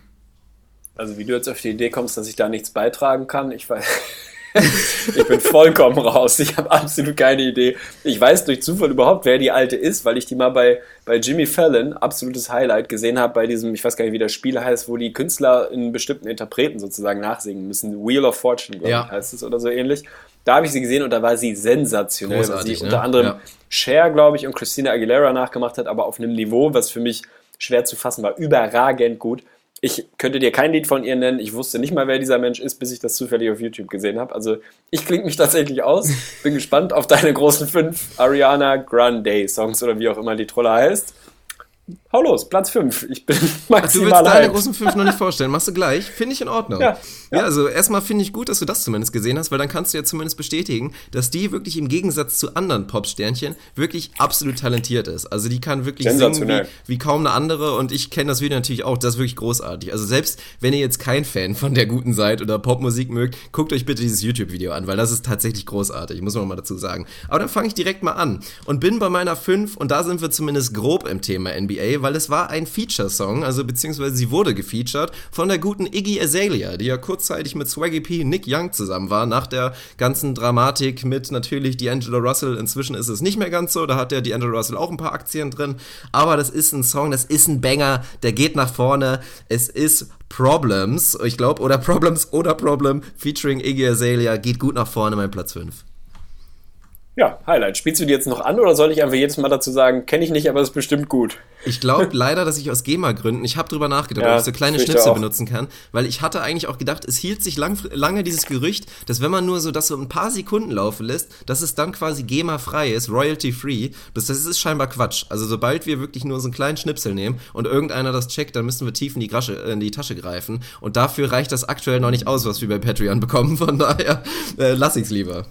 Ja, halte ich für ein Gerücht, dass, das, dass man das so einfach machen darf. Aber dann gönnt euch alle Problems oder Problem von der Frau, die Dirk da Ich kann meine Schrift nicht Platz lesen. vier. Eins von beidem. Ja, dann gönnt, gönnt ihr weiter. Ach, ich dachte, wir machen das trotzdem noch nacheinander. Ach so, ja, können wir trotzdem. Jetzt habe ich eine Kaki im Mund, aber das ist ja kein Problem. Das ist nicht schlimm. Mhm. Ich möchte jetzt nämlich hören, du kannst mich auf die Folter spannen. Ich bin ja absolut gespannt, was bei dir jetzt hier die großen fünf sind. Ich hau, ich hau direkt raus. Also bei mir die großen fünf in diesem Fall sind sonntägliche Rumpimmelrituale, so habe ich es genannt. Ich bin heute so ein bisschen? Alliterations-Fan. Vielleicht, aber es ist völlig Banane, denn es ist in diesem Fall ein Power Ranking. Also Hm. ich habe den Sonntag für mich genommen, weil ich mich hammerhart auf Sonntag gefreut habe, wirklich, weil wir heute ein schönes Programm hatten. Ich durfte es ja vorhin noch nicht wirklich sagen. Im Moment arbeite ich sehr viel, freue mich massivst auf Sonntag oder auf Sonntage vielmehr und habe da so ein relativ klares Ritual entwickelt, die letzten, letzten drei, vier Wochen, würde ich sagen, und habe das in dem Power Ranking zusammengefasst. Also es ist brandaktuell. Mein Platz 5, man glaubt es kaum, ist tatsächlich Klamotten sortieren. Ich habe eine, eine Regel für mich eingeführt, was meinen Kleiderschrank angeht. Was ich nicht in den letzten sechs Monaten anhatte, straight raus, Altkleidersammlung Boah, das ist stark. kriegt jemand, der damit was anfangen kann, denn ich habe mir so ein bisschen den Minimalismus jetzt zu eigen gemacht. Völlige Reizüberflutung hier. Ich ziehe irgendwie gefühlt fünf verschiedene T-Shirts an, habe aber, weiß ich nicht, mein Over-Under für T-Shirts, die ich besitze, ah, schwierig. Würde sagen 42 und würde klar das Over nehmen. Also habe mehr als genug Klamotten jeder Art, ziehe aber einen Bruchteil davon nur an. Und ganz ehrlich, es gibt Leute, die können damit mehr anfangen. Gerade in Hamburg im Winter sieht man das hier immer wieder. Die Obdachlosen, die können einfach jedes T-Shirt, jeden Pulli, jedes Paar Socken gebrauchen, was ansonsten nur zu Hause rumfliegt. Also schaut vielleicht mal selber zu Hause den Kleiderschrank durch. Es muss hier nicht vor sich hinschimmeln. Dementsprechend im Moment, jeden Sonntag gehe ich die Dinger durch und gucke, hatte ich das die letzten sechs, sieben Monate an oder nicht? Und wenn nicht, dann ist auch egal, ob ich das Ding geil finde oder daran hängt, dann fliegt das in den nächsten, nächsten blauen Sack. Also ich habe jetzt hier zwei große blaue Säcke stehen, die werde ich dann demnächst mal wegbringen. Finde ich eine gute Sache und ist mein Platz 5. Das finde ich wirklich überragend, muss ich mal sagen. Also Hut ab, ein Riesenhut ab, weil das wäre eine Qualität, die ich auch sehr, sehr gerne hätte. Muss ich zugeben, ich habe auch mal letztens ausgemistet, bis das war wirklich ganz grob. Also das war wirklich nur die Sachen, die halt einfach gar keinen Sinn mehr machen. Aber das finde ich sehr, sehr vernünftig, das auch immer so Power Rankings mäßig alle sechs Monate wirklich zu machen und zu gucken, so, Mensch, die Sachen ziehe ich einfach nicht mehr an, ich muss mich jetzt davon trennen. Und gerade unter dem Aspekt, dass andere Leute die Sachen halt wirklich gut gebrauchen könnten. Das muss man ja vergessen. Also nicht vergessen, dass es auch nicht nur dieser egoistische Faktor ist, oh, ich möchte es eigentlich nicht abgeben, sondern es gibt halt Leute, die würden das halt anziehen und es würde nicht im, im Kleiderschrank wirklich rumschimmeln. Ich muss es auch ganz dringend machen, weil es ist schon schwierig. Ich habe schon Probleme, mich von den Sachen zu trennen. Also selbst jetzt, seitdem, also meine dürren Schenkel sind jetzt so ein kleines bisschen mehr angeschwollen inzwischen, auch die Beine wachsen ein kleines bisschen und ich habe bestimmt fünf Paar Jeans, die mir einfach original kein bisschen mehr passen, außer ich nehme irgendwie 10 Kilo ab und trotzdem schaffe ich es einfach nicht, mich von denen zu trennen. Also das ist stumpf, sollte ich nicht machen. Von daher, ich, ich nehme es mir vor, ist tatsächlich jetzt, obwohl ich es eigentlich nicht machen wollte, mein guter Vorsatz für 2017, dass ich es genauso wie du mache und jetzt regelmäßig meinen Schrank ausmiste. Geil, finde ich sehr stabil und nochmal natürlich nicht wegschmeißen, die Dinger, sondern als Kleidersammlung einfach rein in den Hobel, in den Container, damit Ja, das ja, weiter ja. verteilt. Mach dir doch einfach, wenn du es dir nicht so schwer machen willst, mach dir einen guten Ariana Grande Song an, da geht das alles ganz locker von der Hand. Vielleicht den von Platz 4. Ich bin gespannt. Nee, Ey, bin ich das nicht. Das war die bestmöglichste Überleitung. Das hast du natürlich Ja. großartig gemacht. Ich merke gerade, zum Glück machen wir das jetzt immer abwechselnd, weil wenn ich die jetzt einfach runterbeten würde, ohne dass man den Das wär Song totlangweilig. wäre das so unfassbar witzlos. Aber mein Platz 4, auch wirklich ein absoluter Banger. Vielleicht, vielleicht die Nummer eins wirklich, was Songs angeht, die mega nach vorne gehen, muss man mal sagen. Break Free, dazu gibt's die witzige Geschichte. Sarah hatte auch einen absoluten Ohrwurm von, weil bei denen beim Volleyball kam das immer so als Zwischenjingle, aber auch völlig zu Recht. Das Ding knallt rein, der Blinker ist da sowas von schnell links und dann knallt das Ding einfach durch. Ich finde ihn auch gut, habe ihn ein bisschen überhört, muss ich sagen. Von daher Platz 4, eigentlich von der reinen Qualität her mindestens auf Platz 3 gewesen, muss ich sagen. Aber so ein Platz nach unten gefallen, bisschen zu oft gehört. Ich muss ihn jetzt erstmal wieder noch ein Jahr reifen lassen, wie so einen guten Spätburgunder. Und dann läuft der Song auch wieder Platz 4, Break Free. Geil, der selbsternannte Weinkenner da, wie, wie einen Spätburgunder, kennt man ja. Finde ich gut, also nehme ich mit auf meine Liste. Kann ich nämlich gebrauchen, tatsächlich ist es schon wieder die nächste überragende Überleitung, könnte ich vielleicht gebrauchen, wenn der wirklich nach vorne geht, für meinen Platz 4, was ich im Moment bei meinen sonntäglichen Rumpimmelritualen mache, wobei es nicht wirklich Rumpimmeln ist, ist das Thema, du wirst jetzt die Hände über dem Kopf zusammenschlagen, das Thema Joggen. Ich war heute 10 Kilometer laufen, tatsächlich, habe mir irgendwie schön warme Sachen angezogen, Handschuhe an, eine geile Mucke-Playlist, also da haue ich dann vielleicht auch Ariana Grande mit drauf, nächstes Mal, wenn der Song so nach vorne geht. Und bin hier durch die Gegend gelaufen. Sehr, sehr stabiler Auftritt, macht das aber nicht einfach so, sondern, und jetzt wirst du spätestens die Hände über dem Kopf zusammenschlagen, ich habe mich breitschlagen lassen, habe mit Felix, mit meinem Kumpel Felix geskypt vor, lass es zwei Wochen gewesen sein oder so ähnlich, ist noch nicht, nee, nicht mal, ist nicht so lange her, der sich vorgenommen hat, im April den Hamburg-Marathon zu laufen und dachte, komm, lauf doch einfach mal mit, Tegli. Was hat Tegli gemacht? In so einer absolut blöden Nacht- und Nebelaktion direkt bei Skype einfach gesagt, ja, ja, mache ich, finde ich gut. Kauf Tickets, mache ich, melde uns an. Jetzt bin ich für den Hamburg-Marathon angemeldet und wer mich kennt, was nicht viele von euch sind, Laufen war jetzt nie so mein absolutes Hobby und auch auf dem Fußballfeld war ich dann eher der Typ Mittelkreis, Haken hier, Haken da, stabiler Pass nach vorne, aber ich war jetzt nicht das, das Laufmeter, der hier wirklich Kilometer abgerissen hätte. Insofern, heute waren es 10 bestätigen. Kilometer. Was man eigentlich, also Freund, der Elefant im Porzellanladen, wer im Glashaus Ey. sitzt, also du bist jetzt, du wärst fitter gewesen, du bist nie viel gelaufen, du hättest mehr laufen können im Gegensatz Ja. zu mir. Das, den gebe ich dir. Aber ich glaube, im Boxscore am Ende sind wir beide da irgendwo zwischen 5 und 5,5 Kilometern gewesen nach 90 Minuten. Also viel mehr kann es nicht gewesen sein. Ja, ich habe heute 10 Kilometer abgerissen, äh, die man eigentlich, würde ich mal sagen, wenn man in drei Monaten Marathon laufen will, aus dem FF, aus dem Stand einfach mal weglaufen können sollte. Ich würde sagen, ab dem siebten Kilometer bin ich Jesus sehr nahe gekommen, weil ich mit meinem, also jeden Moment mit meinem Ableben gerechnet habe. Ich konnte gar nicht mehr. Ich war völlig im Eimer. Insofern wird der Marathon, wir haben uns vier Stunden natürlich als Ziel gesetzt. Es wird eine Vollkatastrophe. Nebenbei pumpe ich hier zu Hause vor mich hin, habe da eigentlich auch mehr Bock drauf. Aber ich freue mich extrem auf den Marathon tatsächlich. Man muss sich mal Ziele setzen im Leben. Dementsprechend gehe ich jetzt alle Nasen lang joggen. Unter anderem Sonntag ist mein Platz 4. Ja gut, kann ich absolut nicht nachvollziehen, muss ich sagen, weil ich hasse wirklich Joggen. Also rein diese stumpfe Ausdauerarbeit ohne ein gewisses Ziel macht für mich keinen Sinn und wäre nie was, was ich wirklich freiwillig machen würde. Also muss man mal ganz dazu sagen. Ich finde die Entscheidung dennoch sehr gut, muss ich sagen, finde ich cool. Und ich möchte selber daran teilhaben und ich fände es auch schön, wenn unsere Hörer daran teilhaben würden. Also würde ich dich jetzt mal dazu auffordern und hoffe, dass du imaginär jetzt einschlägst, dass du irgendwie in der Bauchtasche oder wo auch immer oder in deiner Laufhose, ich hoffe, du hast dann auch so eine enge Laufhose an, dass du irgendwo dein Smartphone mit reinnimmst und regelmäßig irgendwie vielleicht einen Livestream, vielleicht ein kurzes Video bei Instagram machst, so Kilometer 12, ich bin schon völlig am Ende, Kilometer 24, keine Ahnung. Das wäre absolut Hammer. Also wenn du das irgendwie hinbekommen könntest, wäre nicht schlecht. Wann war das Datum auch nochmal? Vielleicht komme ich dich unterstützen. Es ist Ende April, ich glaube das vorletzte Aprilwochenende, weiß ich nicht genau. Ob ich Ja. das tatsächlich da dann Handy mitnehmen kann, weiß ich nicht genau. Wahrscheinlich eher nicht, aber ich kann es beim Training, da habe ich es eh dabei. Ich habe mir so ein Ding für den Arm gekauft, womit man das Handy mitnehmen kann, damit Runtastic dann läuft. Also da kann ich sicher mal hier und da ein, ein kurzes Video aufnehmen. Dann könnt ihr dem Tod mal wirklich von Angesicht zu Angesicht ins Gesicht gucken. Das ist auf jeden Fall eine dramatische Geschichte. Aber man muss sich Ziele setzen im Leben und am besten welche, die man kaum erreichen kann. Ansonsten wird das alles langweilig. Also ich werde es durchziehen. Ihr werdet daran teilhaben können, ob ihr wollt oder nicht. Du auch. Komm mal rum nach, nach Hamburg im April. Das will ich feiern auf jeden Fall. Kannst an, Ja. der, an der Strecke stehen und mir alle zwei Kilometer Nörten-Hardenberger zureichen. Das wäre nicht schlecht. Ich muss kurz mal dazu sagen, dass diese Armvorrichtung für Smartphone, für den Arm, somit das beschissenste und dümmst Ja, aussehendste Ding so scheiße. überhaupt ist. Also wirklich, das geht gar nicht. Auch ich hatte, ich muss zugeben, ich habe den Fauxpas selber mal gemacht. So in meinen allerersten Monaten im Fitnessstudio hatte ich mir für mein, ich weiß auch nicht, damals war es glaube ich noch iPhone 5 oder so oder vielleicht sogar das 6, wirklich einen riesen Kavenzmann, obwohl es war das 5er, war auch schon groß genug und dann damit die ganze Zeit am Arm rumzulaufen, also total beschissen. Man hört übrigens mega laut, wie du deine Kaki die ganze Zeit frisst. Das ist ein bisschen störend. Die ist aber sensationell lecker, muss ich Nee, sagen. da muss Also, ich auch mal dazu Shoutout sagen. an Kakis. Kaki, für mich die über, eine der überwertesten Früchte überhaupt. Was? Ich würde sagen, schmeckt gar nicht. Also bevor man sich eine Kaki holt, soll man sich einfach mal einen guten Apfel holen, muss man einfach mal sagen. Total unnötig. Würde ich jetzt mal ganz spontan anderthalb Teglis für verteilen wollen. Also ehe wir uns hier gleich massiv streiten, will ich erstmal wissen, was auf Platz 3 der großen Ariana Grande Songs in deiner Liste ist.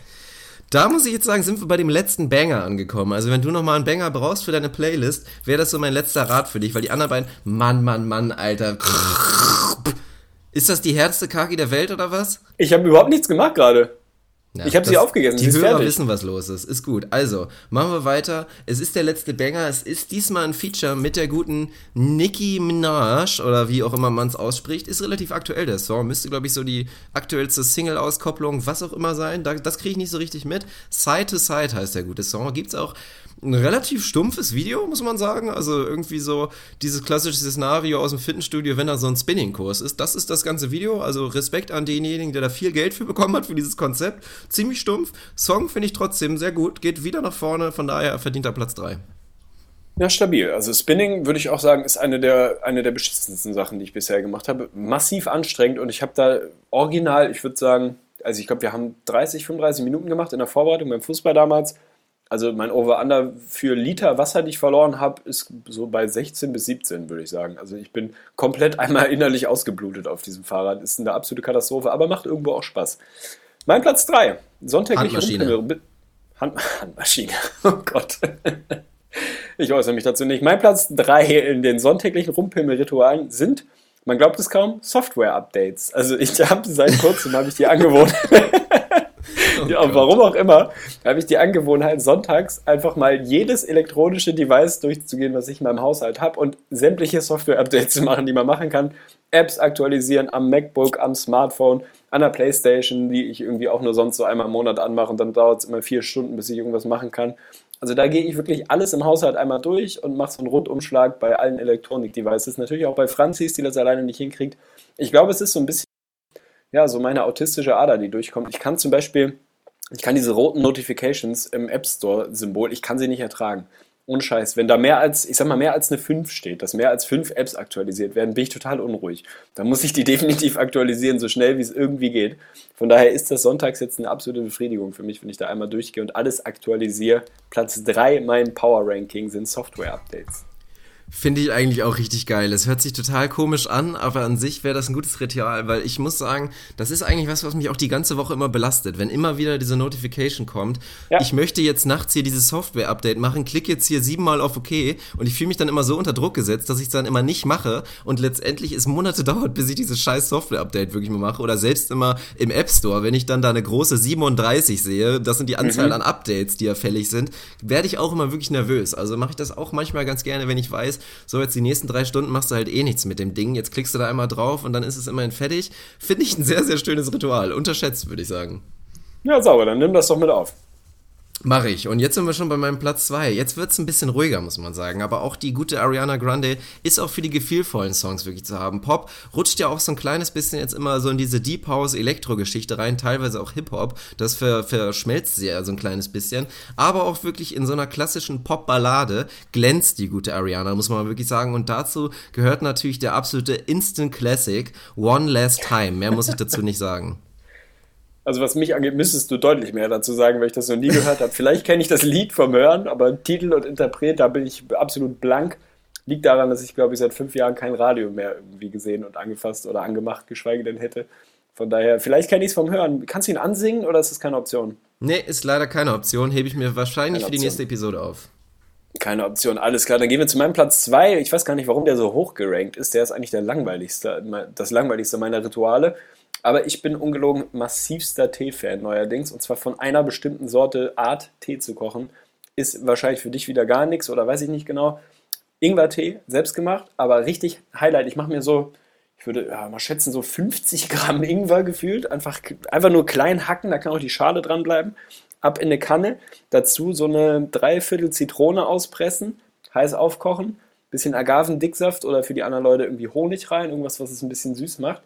Dann lasse ich die eine Hälfte davon auskühlen, die andere trinke ich heiß, denn das ist original mega vielseitiges Getränk. Kannst du knallheiß trinken, kannst du lauwarm trinken, kannst du kalt trinken, kann alles. Also selbstgemachter Ingwertee. Wir haben neuerdings hier immer so, weiß ich nicht, zwei, drei Kilo Ingwer und zwölf Zitronen rumliegen, weil ich davon dann, ja, würde ich auch wieder ein Over-Under ansetzen. Bestimmt fünf Kannen über so einen Sonntag trinke. Also sehr, sehr gesund, würde ich mal vermuten. Aber schmeckt auch einfach nur sensationell. Von daher, zu Recht, dann doch muss ich mich korrigieren, zu Recht auf Platz zwei in meinem Pimmelritual-Ranking. Tee trinken. Ingwertee. Ja, finde ich ganz gut, weil das ist einfach eine Sache, die, da ist man halt nicht immer zu bereit, muss man sagen. An sich ist es natürlich absolut nicht spektakulär, wobei ich sagen muss, diese Ingwer-Kombination definitiv geil, auch kalt, bloß da fehlt einem halt oft die Geduld. Also das Witzige ist ja auch, jetzt sprießt so ein bisschen irgendwie da die überall in den Läden so raus, dass da ganz neu und scheinbar absolut revolutionär so neue Eisteesorten kommen, wo die dann immer groß mit werben, ohne Zucker, ohne alles. Und letztendlich ist das halt so, als ob man sich einen Tee macht und den halt kalt werden lässt. Das kann man sich dann irgendwie teuer ist es halt für, nicht, ja. Für 1,50 den Liter oder gerne auch mal für 2 Euro den Liter holen. Und das Ganze könnte man sich einfach selber anmischen. Also was für uns eine geile Nummer war, das hatten wir irgendwo mal gefunden. Wirklich so ein 5 Liter Glaskanister mit auch so einem Abzapfhahn, das war richtig geil. Und da haben wir uns dann wirklich immer für so einen Tag, haben uns dann einen riesen Tee angesetzt und da konnte man die ganze Zeit rauszapfen. Sarah ist das Ding dann nur irgendwann mal runtergekachelt und wirklich, ja, leider kaputt gegangen. Wir haben noch keinen neuen gefunden, aber das wäre eine Investition, die würde ich jedem empfehlen, weil das ist wirklich geil. Wenn man immer ein schönes Getränk dabei hat, ist doch einfach ein bisschen leckerer einfach, als jetzt ganz stumpf Leitungswasser zu trinken, ist aber natürlich ähnlich gut. Von daher, geile Nummer, finde ich gut. Absolut stabil. Also ich finde auch Tee ist der Gordon Hayward der, des Haushalts. Also Tee ist einfach unterbewertet. Man nimmt ihn so ein bisschen, man belächelt das ein bisschen. Ja, Tee, wir trinken Tee. Mein Gott, trinkst halt Kaffee oder Bier oder Cola oder so. Ein guter Tee, das muss nicht mal ein guter sein. Einfach ein, ein geschmacksvoller Tee ist einfach geil. Ich finde so gut, dass die, dass die Tee-Alternativen bei dir in Reihenfolge scheinbar Kaffee, Bier oder Cola sind. Nicht irgendwie Wasser oder was auch immer. Keine Ahnung. Es sagt wahrscheinlich ein bisschen was aus über Ja, mich, sagt definitiv was über dich aus. Das Aber lassen gut. wir einfach so stehen. Ich breche das Ding schnell ab und komme jetzt zu meinem absoluten Highlight. Und das ist auch eine kleine Überleitung zu nochmal ein paar Täglis, die ich verteilen würde. Spontan jetzt tatsächlich. Weil mein absoluter Lieblingssong aktuell, und das ist wirklich ein absoluter Knaller, da ist nicht nur die gute Ariana Grande dran schuld, sondern auch diesmal der Featuring Act, der mir aktuell sehr, sehr gut gefällt und vor allen Dingen auch ein gutes Album rausgebracht hat vorhin. Das ist der Song Love Me Harder featuring The Weeknd. Und die haben vor kurzem, ich, also müsste so zwei, drei Monate her sein, ein neues Album rausgelassen und das landete natürlich auch, landete relativ schnell in meiner Playlist und hat mir echt sehr, sehr gut gefallen, das Album, muss ich sagen. The Weeknd, ich habe die am Anfang noch so ein bisschen ignoriert, bin jetzt spät auf den Zug mit aufgestiegen und machen schon echt sehr, sehr vernünftige Musik, finde ich. Also kann man sich gut geben. Ich würde dem neuen The Weeknd Album vier von fünf Teglis vergeben und dem Song tatsächlich Oha. viereinhalb von fünf Teglis, das ist ein absoluter Banger. Das muss ja ein massives Brett sein. Also ich bin kein großer The Weeknd-Fan, aber habe mich damit auch noch nicht so im Detail beschäftigt. Also vielleicht muss ich dem Kerl oder der, der Band, wenn man so will, mal eine Chance geben. Ja, hört sich auf jeden Fall nach einem absolut massiven Brett an. Ich bin, ich bin gespannt. Ich werde es mir nachher geben. Also das Versprechen mache ich dir. Ich werde reinhören. Geil. Mein Platz 1, und da gehen wir wieder so ein bisschen Full Circle, glaube ich, habe ich bestimmt schon mal drüber gesprochen, in einer der ersten Ausgaben, als wir über Serien gesprochen haben. Aber da das ein Power Ranking ist und das heute zu Ende geht fürs erste, mindestens mal fürs nächste Jahr, seit drei Wochen tatsächlich, also vor zwei Wochen gab es die erste Folge, letzte Woche gab es die zweite Folge und dieses Mal gibt es den Staffelabschluss Sherlock, was für mich nach wie vor die wahrscheinlich beste Serie überhaupt ist, die ich jemals geguckt habe oder mindestens mal Top 3 in dieser Liste. Die Top 3 sind auch, da sind glaube ich acht Serien drin in der Top 3, also wie das bei all unseren Top-Listen so ist. Aber finde ich einfach sensationell. Es ist tatsächlich eine Serie, wo ich mich Freitagabends darauf freue, dass Sonntagabend die neue Folge kommt und an kaum was anderes denken kann. Und wenn nachher die Musik angeht vom Vorspann, dann werde ich wieder nervös, kriege ein bisschen Pipi in die Augen und freue mich, also das vielleicht nicht, aber ich freue mich auf jeden Fall massiv drauf. Die Staffel wird heute zu Ende gehen. Ich weiß nicht, ob es noch eine neue Staffel gibt, ist glaube ich noch nicht so bekannt. Ist für mich eine episch großartige Serie. Von daher im Power Ranking, was es ja ist, nicht ein allgemeines Ranking, sondern ein Power Ranking. Unangefochten und stabil auf Platz 1. Ja, finde ich gut. Ich habe Sherlock auch noch mal eine zweite Chance gegeben. Ich hatte es irgendwann mal angefangen und das war wieder so dieser Klassiker. Kennt, glaube ich, jeder. Man kriegt eine Serie empfohlen und man ist einfach nicht so richtig in Stimmung. So, man ist eh so ein kleines bisschen skeptisch vielleicht und dann guckt man sich's an. Dann nimmt man irgendwie nach 20 Minuten das erste Mal das Handy in die Hand und guckt einmal kurz, was bei Facebook oder bei Bleacher Report los ist und dann ist es schon vorbei. Also dann, dann kann man es eigentlich direkt lassen. So war es dann auch. Aber als ich das zweite Mal mir das nochmal gegeben habe, die erste Staffel habe ich mir dann auch quasi dann, dann durch reingezogen. Ich habe also noch ein bisschen was offen. Werde ich mir auch noch mal reinziehen, aber glaube, bei Sherlock ist natürlich die Sache, das sind ja, ist ja quasi keine Serie. Das sind halt, man committet sich dann quasi für einen Spielfilm und das ist dann doch viel Zeit. Also so Short Attention, Attention Span mäßig bin ich dann doch eher so für diese, also ich finde perfekt für mich, ich liebe diese 45 Minuten Serien. Das ist für mich, oder halt eine Stunde mit Werbung dann, aber klar, wenn man es ohne Werbung hat, dann 45, 40 Minuten, finde ich, ist die absolut perfekte Länge. Deswegen steht das noch so ein bisschen hinten an, Sherlock. Also auch gerade würde ich allen noch mal kurz wirklich ein paar Serienempfehlungen geben. Erstmal, jeder, der es noch nicht getan hat, Vikings, absolut unterschätzt, läuft gerade die neue Staffel, sehr, sehr gut wieder, großartig. Und natürlich ganz, ganz aktuell, ich weiß gar nicht, ob ich es schon mal erzählt habe hier in einem Podcast, aber Westworld auf jeden Fall ein absoluter Must-Watch, absolut revolutionär. Hat man noch nie sowas gesehen, so eine Serie. Mega geil gemacht. Anthony Hopkins in Höchstform, sagen wir mal so. Also das muss sich jeder geben. Du definitiv auch, aber ist natürlich das Ritual, was absolut zu einem perfekten Gammelsonntag gehört. Ja, definitiv. Ich habe beide deiner Listen auf dem Zettel zusammen mit zwölf anderen. Also irgendwann muss ich mir mal so ein Sabbatjahr nehmen und einfach ein paar Serien durchballern, wenn es der Job Ja, zulässt. Also wenn die Einnahmen bei uns sprudeln, dann werde ich mir einfach ein Jahr frei nehmen und Serien gucken. Nein, natürlich nicht. Dann werden wir podcastmäßig nur noch bomben. Ich will noch Teglis und Füglis verteilen, tatsächlich, aber auch in einer Weltpremiere. Ich werde sie nämlich vorab verteilen. Also bevor ich das konsumiert habe, in dem Fall, äh, um was es geht. Also ich werde sozusagen erwartete Teglis und Füglis verteilen. Bin maximal gespannt, denn ich bin online über ein Rezept gestolpert. Also es ist ein Typ aus der kulinarischen Ecke. Sehr, sehr einfach, sehr, sehr schnell gemacht und hört sich für mich einfach sensationell an. Süßkartoffeltoasts, sprich du nimmst eine Süßkartoffel, schneidest die in Streifen, in Toastdicke oder dünne Scheiben, wie, man, wie, wie auch immer man will, toastest das für ein paar Minuten, bis das richtig schön durch ist. Zwei Varianten habe ich mir ausgeguckt. Die eine einfach ganz klassisch, richtig geil mit Avocado, mit Salz, Pfeffer, bisschen Frischkäse vielleicht und ein paar Tomaten drauf, mega geil. Die andere werden wir uns nachher machen, die ist nichts für dich. Die wäre mit Mango, mit Ziegenkäse, ein bisschen Pfeffer. Hört sich für mich beides sensationell an, weil ich auch Süßkartoffeln vergöttere ohne Ende. Ich finde Süßkartoffelpommes selbstgemachte absolute Krönung. Das Ding wird nachher direkt nach dem Podcast gemacht, wird wahrscheinlich fünf Minuten dauern, was für mich immer ein Faktor ist. Also wenn ich mein Essen bewerte, ist auf jeden Fall hilfreich, wenn es schnell geht und einfach zu machen ist und nicht lang irgendwie dauert und Schnickschnack ist. Diese beiden Varianten werde ich machen nach dem Podcast und vergebe erwartete vier von fünf Fünklis, weil ich glaube, dass es sensationell wird. Bin gespannt, ob das mit den Erwartungen standhalten kann. Also Teglis und Fünklis diesmal im Vorfeld verteilt. Bin ich auch sehr, sehr gespannt, aber hört sich auf jeden Fall vielversprechend an. Also Süßkartoffel, weiß ich nicht, ob man von underrated sprechen kann, weil das ist schon so ein kleiner Hype, der jetzt ein bisschen entstanden ist Ja. um die Süßkartoffel. Also ihr werdet sehen, jeder, der irgendwie regelmäßig in so diese zahlreichen Burgerläden gibt, bin ich auch mal gespannt, wann die irgendwann mal wieder aussterben. Da gibt's ja gefühlt in Köln auch alle drei Meter einen neuen Burgerladen. Da sind natürlich Süßkartoffel, Pommes absolut schon angekommen und sind völlig zu Recht natürlich ein absolutes Highlight. Also würde ich auch mal sagen, Süßkartoffel, Pommes definitiv leckerer, wenn sie gut gemacht sind, als reguläre Ja, Pommes. Und absolut. Süßkartoffel ist auch wirklich vielseitig. Also kann man extrem viel mitmachen. Ich mache mir auch extrem gerne immer so ein Chili sin Carne dann quasi mit einer Süßkartoffel, schön scharf, schmeckt sehr, sehr geil. Rein auch als Süßkartoffelmus auch. Also ist wirklich, jeder, der es noch nicht ausprobiert hat, sollte es definitiv machen. Ist natürlich ein bisschen teurer als die gute alte deutsche Kartoffel. Und auch die darf man nicht vernachlässigen, weil die ist auch ein Highlight und ähnlich vielseitig eigentlich. Aber Süßkartoffel schmeckt geil, finde ich gut, verdient. Ja, sauber. Bin ich gespannt. Ich werde im nächsten Podcast berichten, ob er die vier von fünf halten kann.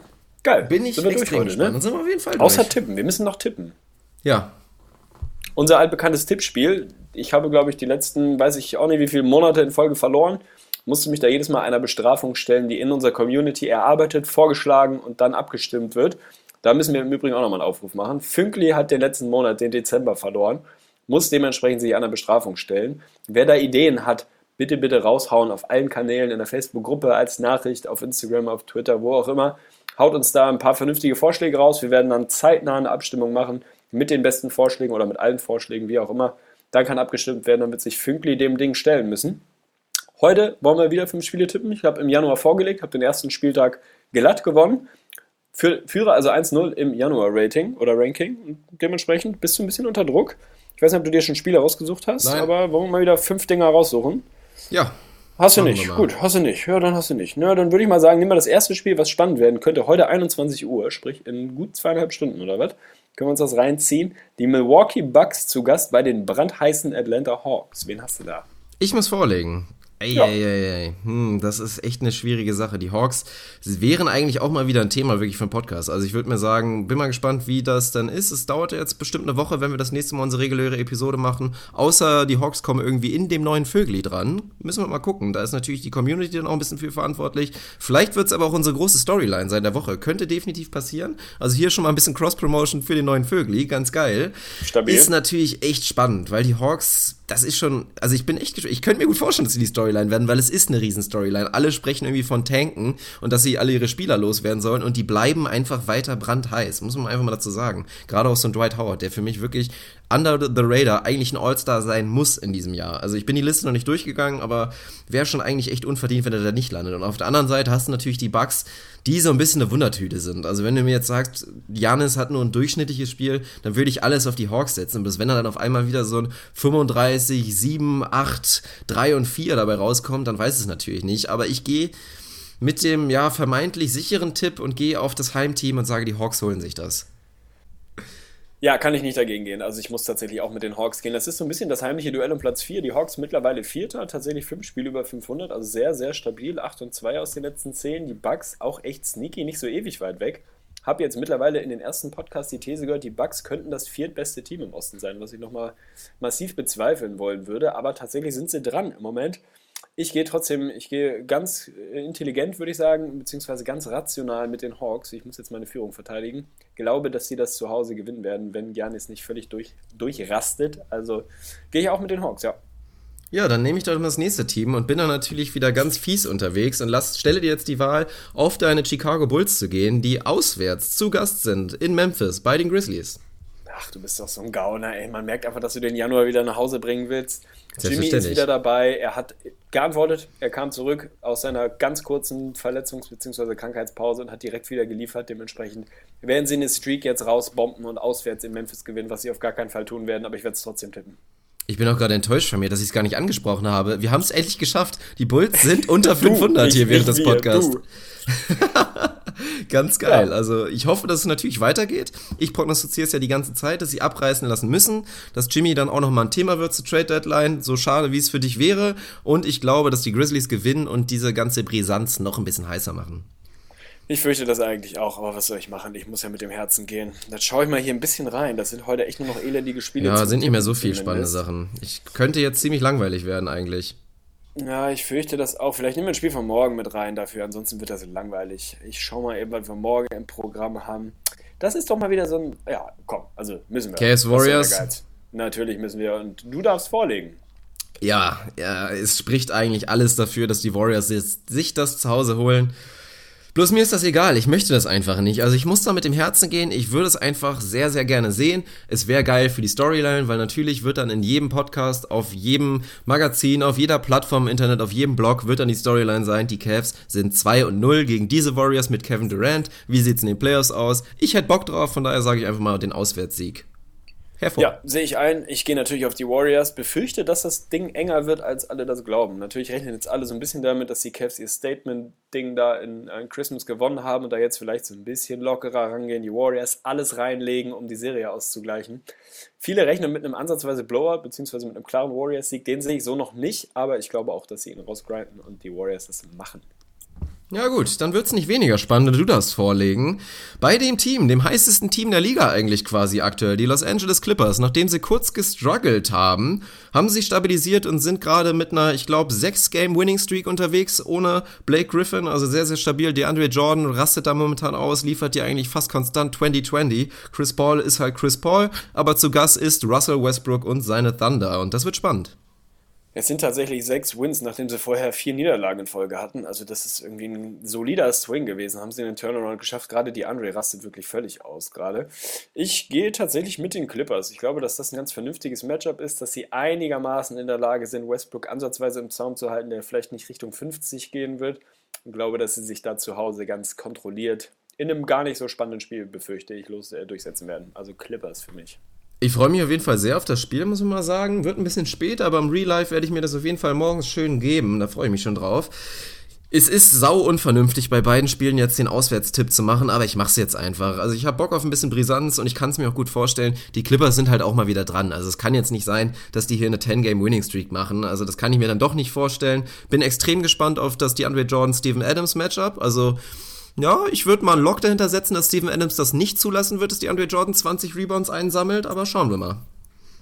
Ja, wird spannend. Dann haben wir noch ein Spiel, was wir tippen müssen. Tue ich mich relativ schwer mit. Also Hornets Celtics, komm, das ist doch noch ein Highlight.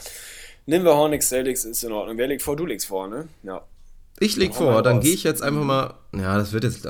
Vielleicht hätten wir es doch nicht nehmen sollen, weil es langweilig wird. Also ich gehe da natürlich, ich muss jetzt mal wieder aufs Heimteam tippen und ich würde auch einfach sagen, dass die Celtics sich das holen.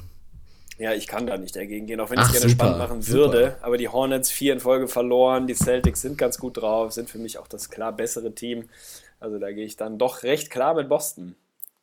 Ja, gut. Naja, wir haben schon genug Brisanz drin. Gerade wirklich die beiden Highlights, die Topspiele, Clippers OKC und Warriors Cavs, bringen ja genug Spannung von alleine mit und dann auch noch unsere verschiedenen Tipps. Da freuen wir uns sehr drauf. Werden wir natürlich in der nächsten Episode, Episode 104 dann. Richtig? Nee, 105 wird's. 105 dann. Heute war 104, läuft gerade. Gut, dann werden wir das dann auflösen. Und jetzt bleibt eigentlich nur noch übrig, ein paar Shoutouts zu verteilen, oder? Ja, definitiv. Ein paar Shoutouts. Das war Episode Nummer 104. In einer Woche ungefähr melden wir uns mit Episode 105 und dazwischen werden wir die zweite Folge unseres neuen Formats Der Vögli aufnehmen. Das S steht für stabil. Also da geht's in ein paar Tagen wieder rund. Ich freue mich drauf. Finde es geil, dass wir jetzt hier zwei abgegrenzte Formate haben. Stabiles Shoutout an uns beide auf jeden Fall. Hat Bock gemacht, war eine bummelige Ausgabe. Andere Shoutouts habe ich nicht mehr zu verteilen, außer an Conny natürlich. Achso, jetzt habe ich gewartet, dass du irgendwas rufst, aber das war falsch. Brainfart von meiner Seite. Also Konrad Krügo, dir ein massives Shoutout. Der Vögli kriegt jetzt keins mehr. Der hat jetzt. Äh, Ach du Scheiße, das ist jetzt so? Gibt es jetzt wirklich so. keinen Shoutout mehr? Nee, wir haben eine komplette Rubrik nach, und ein Format nach ihm benannt. Das muss auch mal reichen irgendwann. Da weiß ich nicht, ob ich damit leben kann. Ja, das wirst du schon schaffen. Ansonsten habe ich gut. keine Shoutouts mehr zu verteilen. Doch, an deine Motang. An deine Mom habe ich einen Shoutout zu verteilen, ohne dass ich das weiter ausführen kann an dieser Stelle. Ja, ich wollte gerade sagen, du hast nicht geliefert heute. Da werden wir gleich nochmal drüber sprechen, was du da dir von für ein Fauxpas geleistet hast. Aber ja. gut, das klären wir gleich, würde ich sagen. Stabil. Ja, sehr schön. Ansonsten wollten wir noch einmal darauf aufmerksam machen. Es war jetzt eine große Story in unserer Gruppe. Es ist immer so ein bisschen sensibles Thema, aber gerade weil viele Leute wirklich immer uns die Reaktion geben, ach was, ihr habt das, cool, hätte ich das schon eher gewusst, hätte ich es schon längst gemacht, wollen wir es hier im Podcast auch nochmal erwähnen, weil es viele Menschen gab, die wirklich schönerweise bereit waren, uns zu unterstützen. Wir haben eine Seite auf patreon.com. Ihr merkt, wir geben uns Mühe, wir liefern jetzt weiterhin zweimal die Woche unter ja, relativ widrigen Bedingungen mit Deglis Job und es ist halt viel mit viel Aufwand verbunden und tatsächlich auch mit Kosten, die anfallen für uns. Aktuell, glücklicherweise, war es der Fall, dass wir da relativ mit plus minus null rausgegangen sind wegen der Unterstützung dieser überragenden Leute, die uns da mit einem gewissen Beitrag bei Patreon unterstützt haben. Dafür sind wir unglaublich dankbar und jetzt sind wirklich nach unserem kleinen Aufruf in der Gruppe noch zahlreich Leute dazugekommen. Wie gesagt, wir sind sehr überwältigt, wie viele Leute da wirklich bereit sind, uns zu unterstützen und so werden wir dann auch wirklich dann in der Lage sein, vielleicht mal eine neue Investition machen zu können für den Podcast Podcast, irgendwie mal ein neues Mic, die Technik noch ein bisschen hochzubringen und hier und da. Also wenn ihr uns, wenn ihr Bock habt, uns zu unterstützen, dann macht das gerne auf patreon.com. Ansonsten gibt es auch noch andere Möglichkeiten, das vielleicht direkt zu machen. Da müsstet ihr uns dann am besten mal anschreiben. Ja, falls ihr es nicht machen wollt, ist es auch völlig in Ordnung. Ihr könnt weiterhin einfach gerne dabei bleiben und uns mit Likes bei Facebook, was auch immer, Mundpropaganda unterstützen. Da sind wir genauso dankbar dafür. Aber nur einmal den Aufruf, falls ihr uns gerne unterstützen möchtet, ist das möglich unter patreon.com ins Gesicht von Staudemeyer. Sensationell hast du das gesagt. Ich habe dem nichts hinzuzufügen in meiner bekannten regierungssprecherartigen Art, außer dass, glaube der Link patreon.com slash Staudemeyer Podcast heißt. Aber da okay. bin ich ganz sicher, man wird es finden. Also wer da Staudemeyer oder Gesicht und Staudemeyer wahrscheinlich eingibt, der wird uns finden. Bei also nur Gesicht könnte es eng werden, würde ich sagen. Nur wer einfach patreon.com slash Gesicht. Mal schauen, was da kommt. Also Wenn man versucht mal recherchieren. Ansonsten schließe ich mich dir vollumfänglich an. Das hast du akkurat ausgedrückt. Ich würde dir noch einen schönen Sonntagabend wünschen, mein Lieber. Ja, ich freue mich sehr drauf. Wird jetzt eine wichtige Information sein, aber es gibt gleich ein absolutes Highlight. Die Wolves werden gleich die Serie ausbauen. Noch eine Stunde, 20 Uhr. Wolves wieder gegen die Mavs. Ich freue mich richtig drauf. Ricky, ich könnte mir vorstellen, dass er seinen Franchise-Record an Assist diesmal tatsächlich sogar schlägt. Er hat den letzten gegen die Rockets eingestellt. 17 an der Zahl waren es wieder. Ich glaube, heute knackt er die 20. Ich befürchte leider akute Blowout-Gefahr. Insofern glaube ich nicht, dass er das tun wird, auch wenn die Mavs ansonsten dankbarer Gegner für sowas sind. Aber ich glaube, dass die Wolves das ganz souverän gewinnen werden und wahrscheinlich es nicht dazu kommt, dass Ricky da tief noch viel spielen muss. Also ich fürchte, das könnte tatsächlich wahrscheinlich der erste Blowout der Wolves in diesem Jahr werden. Ich weiß es gar nicht. Und ansonsten wollte ich auch nochmal ein allerletztes Shoutout verteilen, und zwar an uns, weil mir fällt gerade auf, jetzt mal abgesehen von dem Vögli, der abgegrenzt ist von dieser normalen Episode, die wir immer machen, sind wir jetzt tatsächlich, glaube ich, fünfmal hintereinander zwei Stunden plus gegangen. Das ist Klatsch. Das ist wirklich Klatsch. Also wer sich mal die Fourth Quarter Stats der letzten Wochen reingezogen hat, Isaiah Thomas maximal am Durchdrehen, direkt dahinter kommen wir, würde ich sagen. Also Ja, das ist denke ich auch. 50, 40, 90 im vierten. Das ist ganz stark. Shoutout an dich. Alles klar, gut, dann können wir das jetzt, glaube ich, abbinden. Ich wünsche dir auch noch einen schönen Sonntag. Ich glaube, du wirst eher wieder Richtung Tatort oder so abrutschen, du alter Opa. Sherlock. Mann, Mann, Sherlock. hast du nicht Ach, zugehört? gut. Ja, Mann, weißt du doch.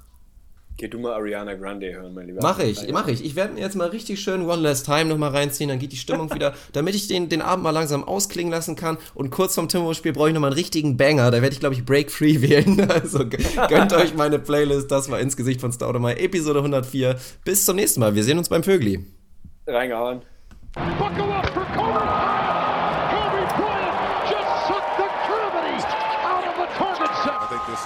back to Joe Johnson. Four seconds left. Double overtime. Nets looking for the win. Johnson the step back. Oh, Buries it.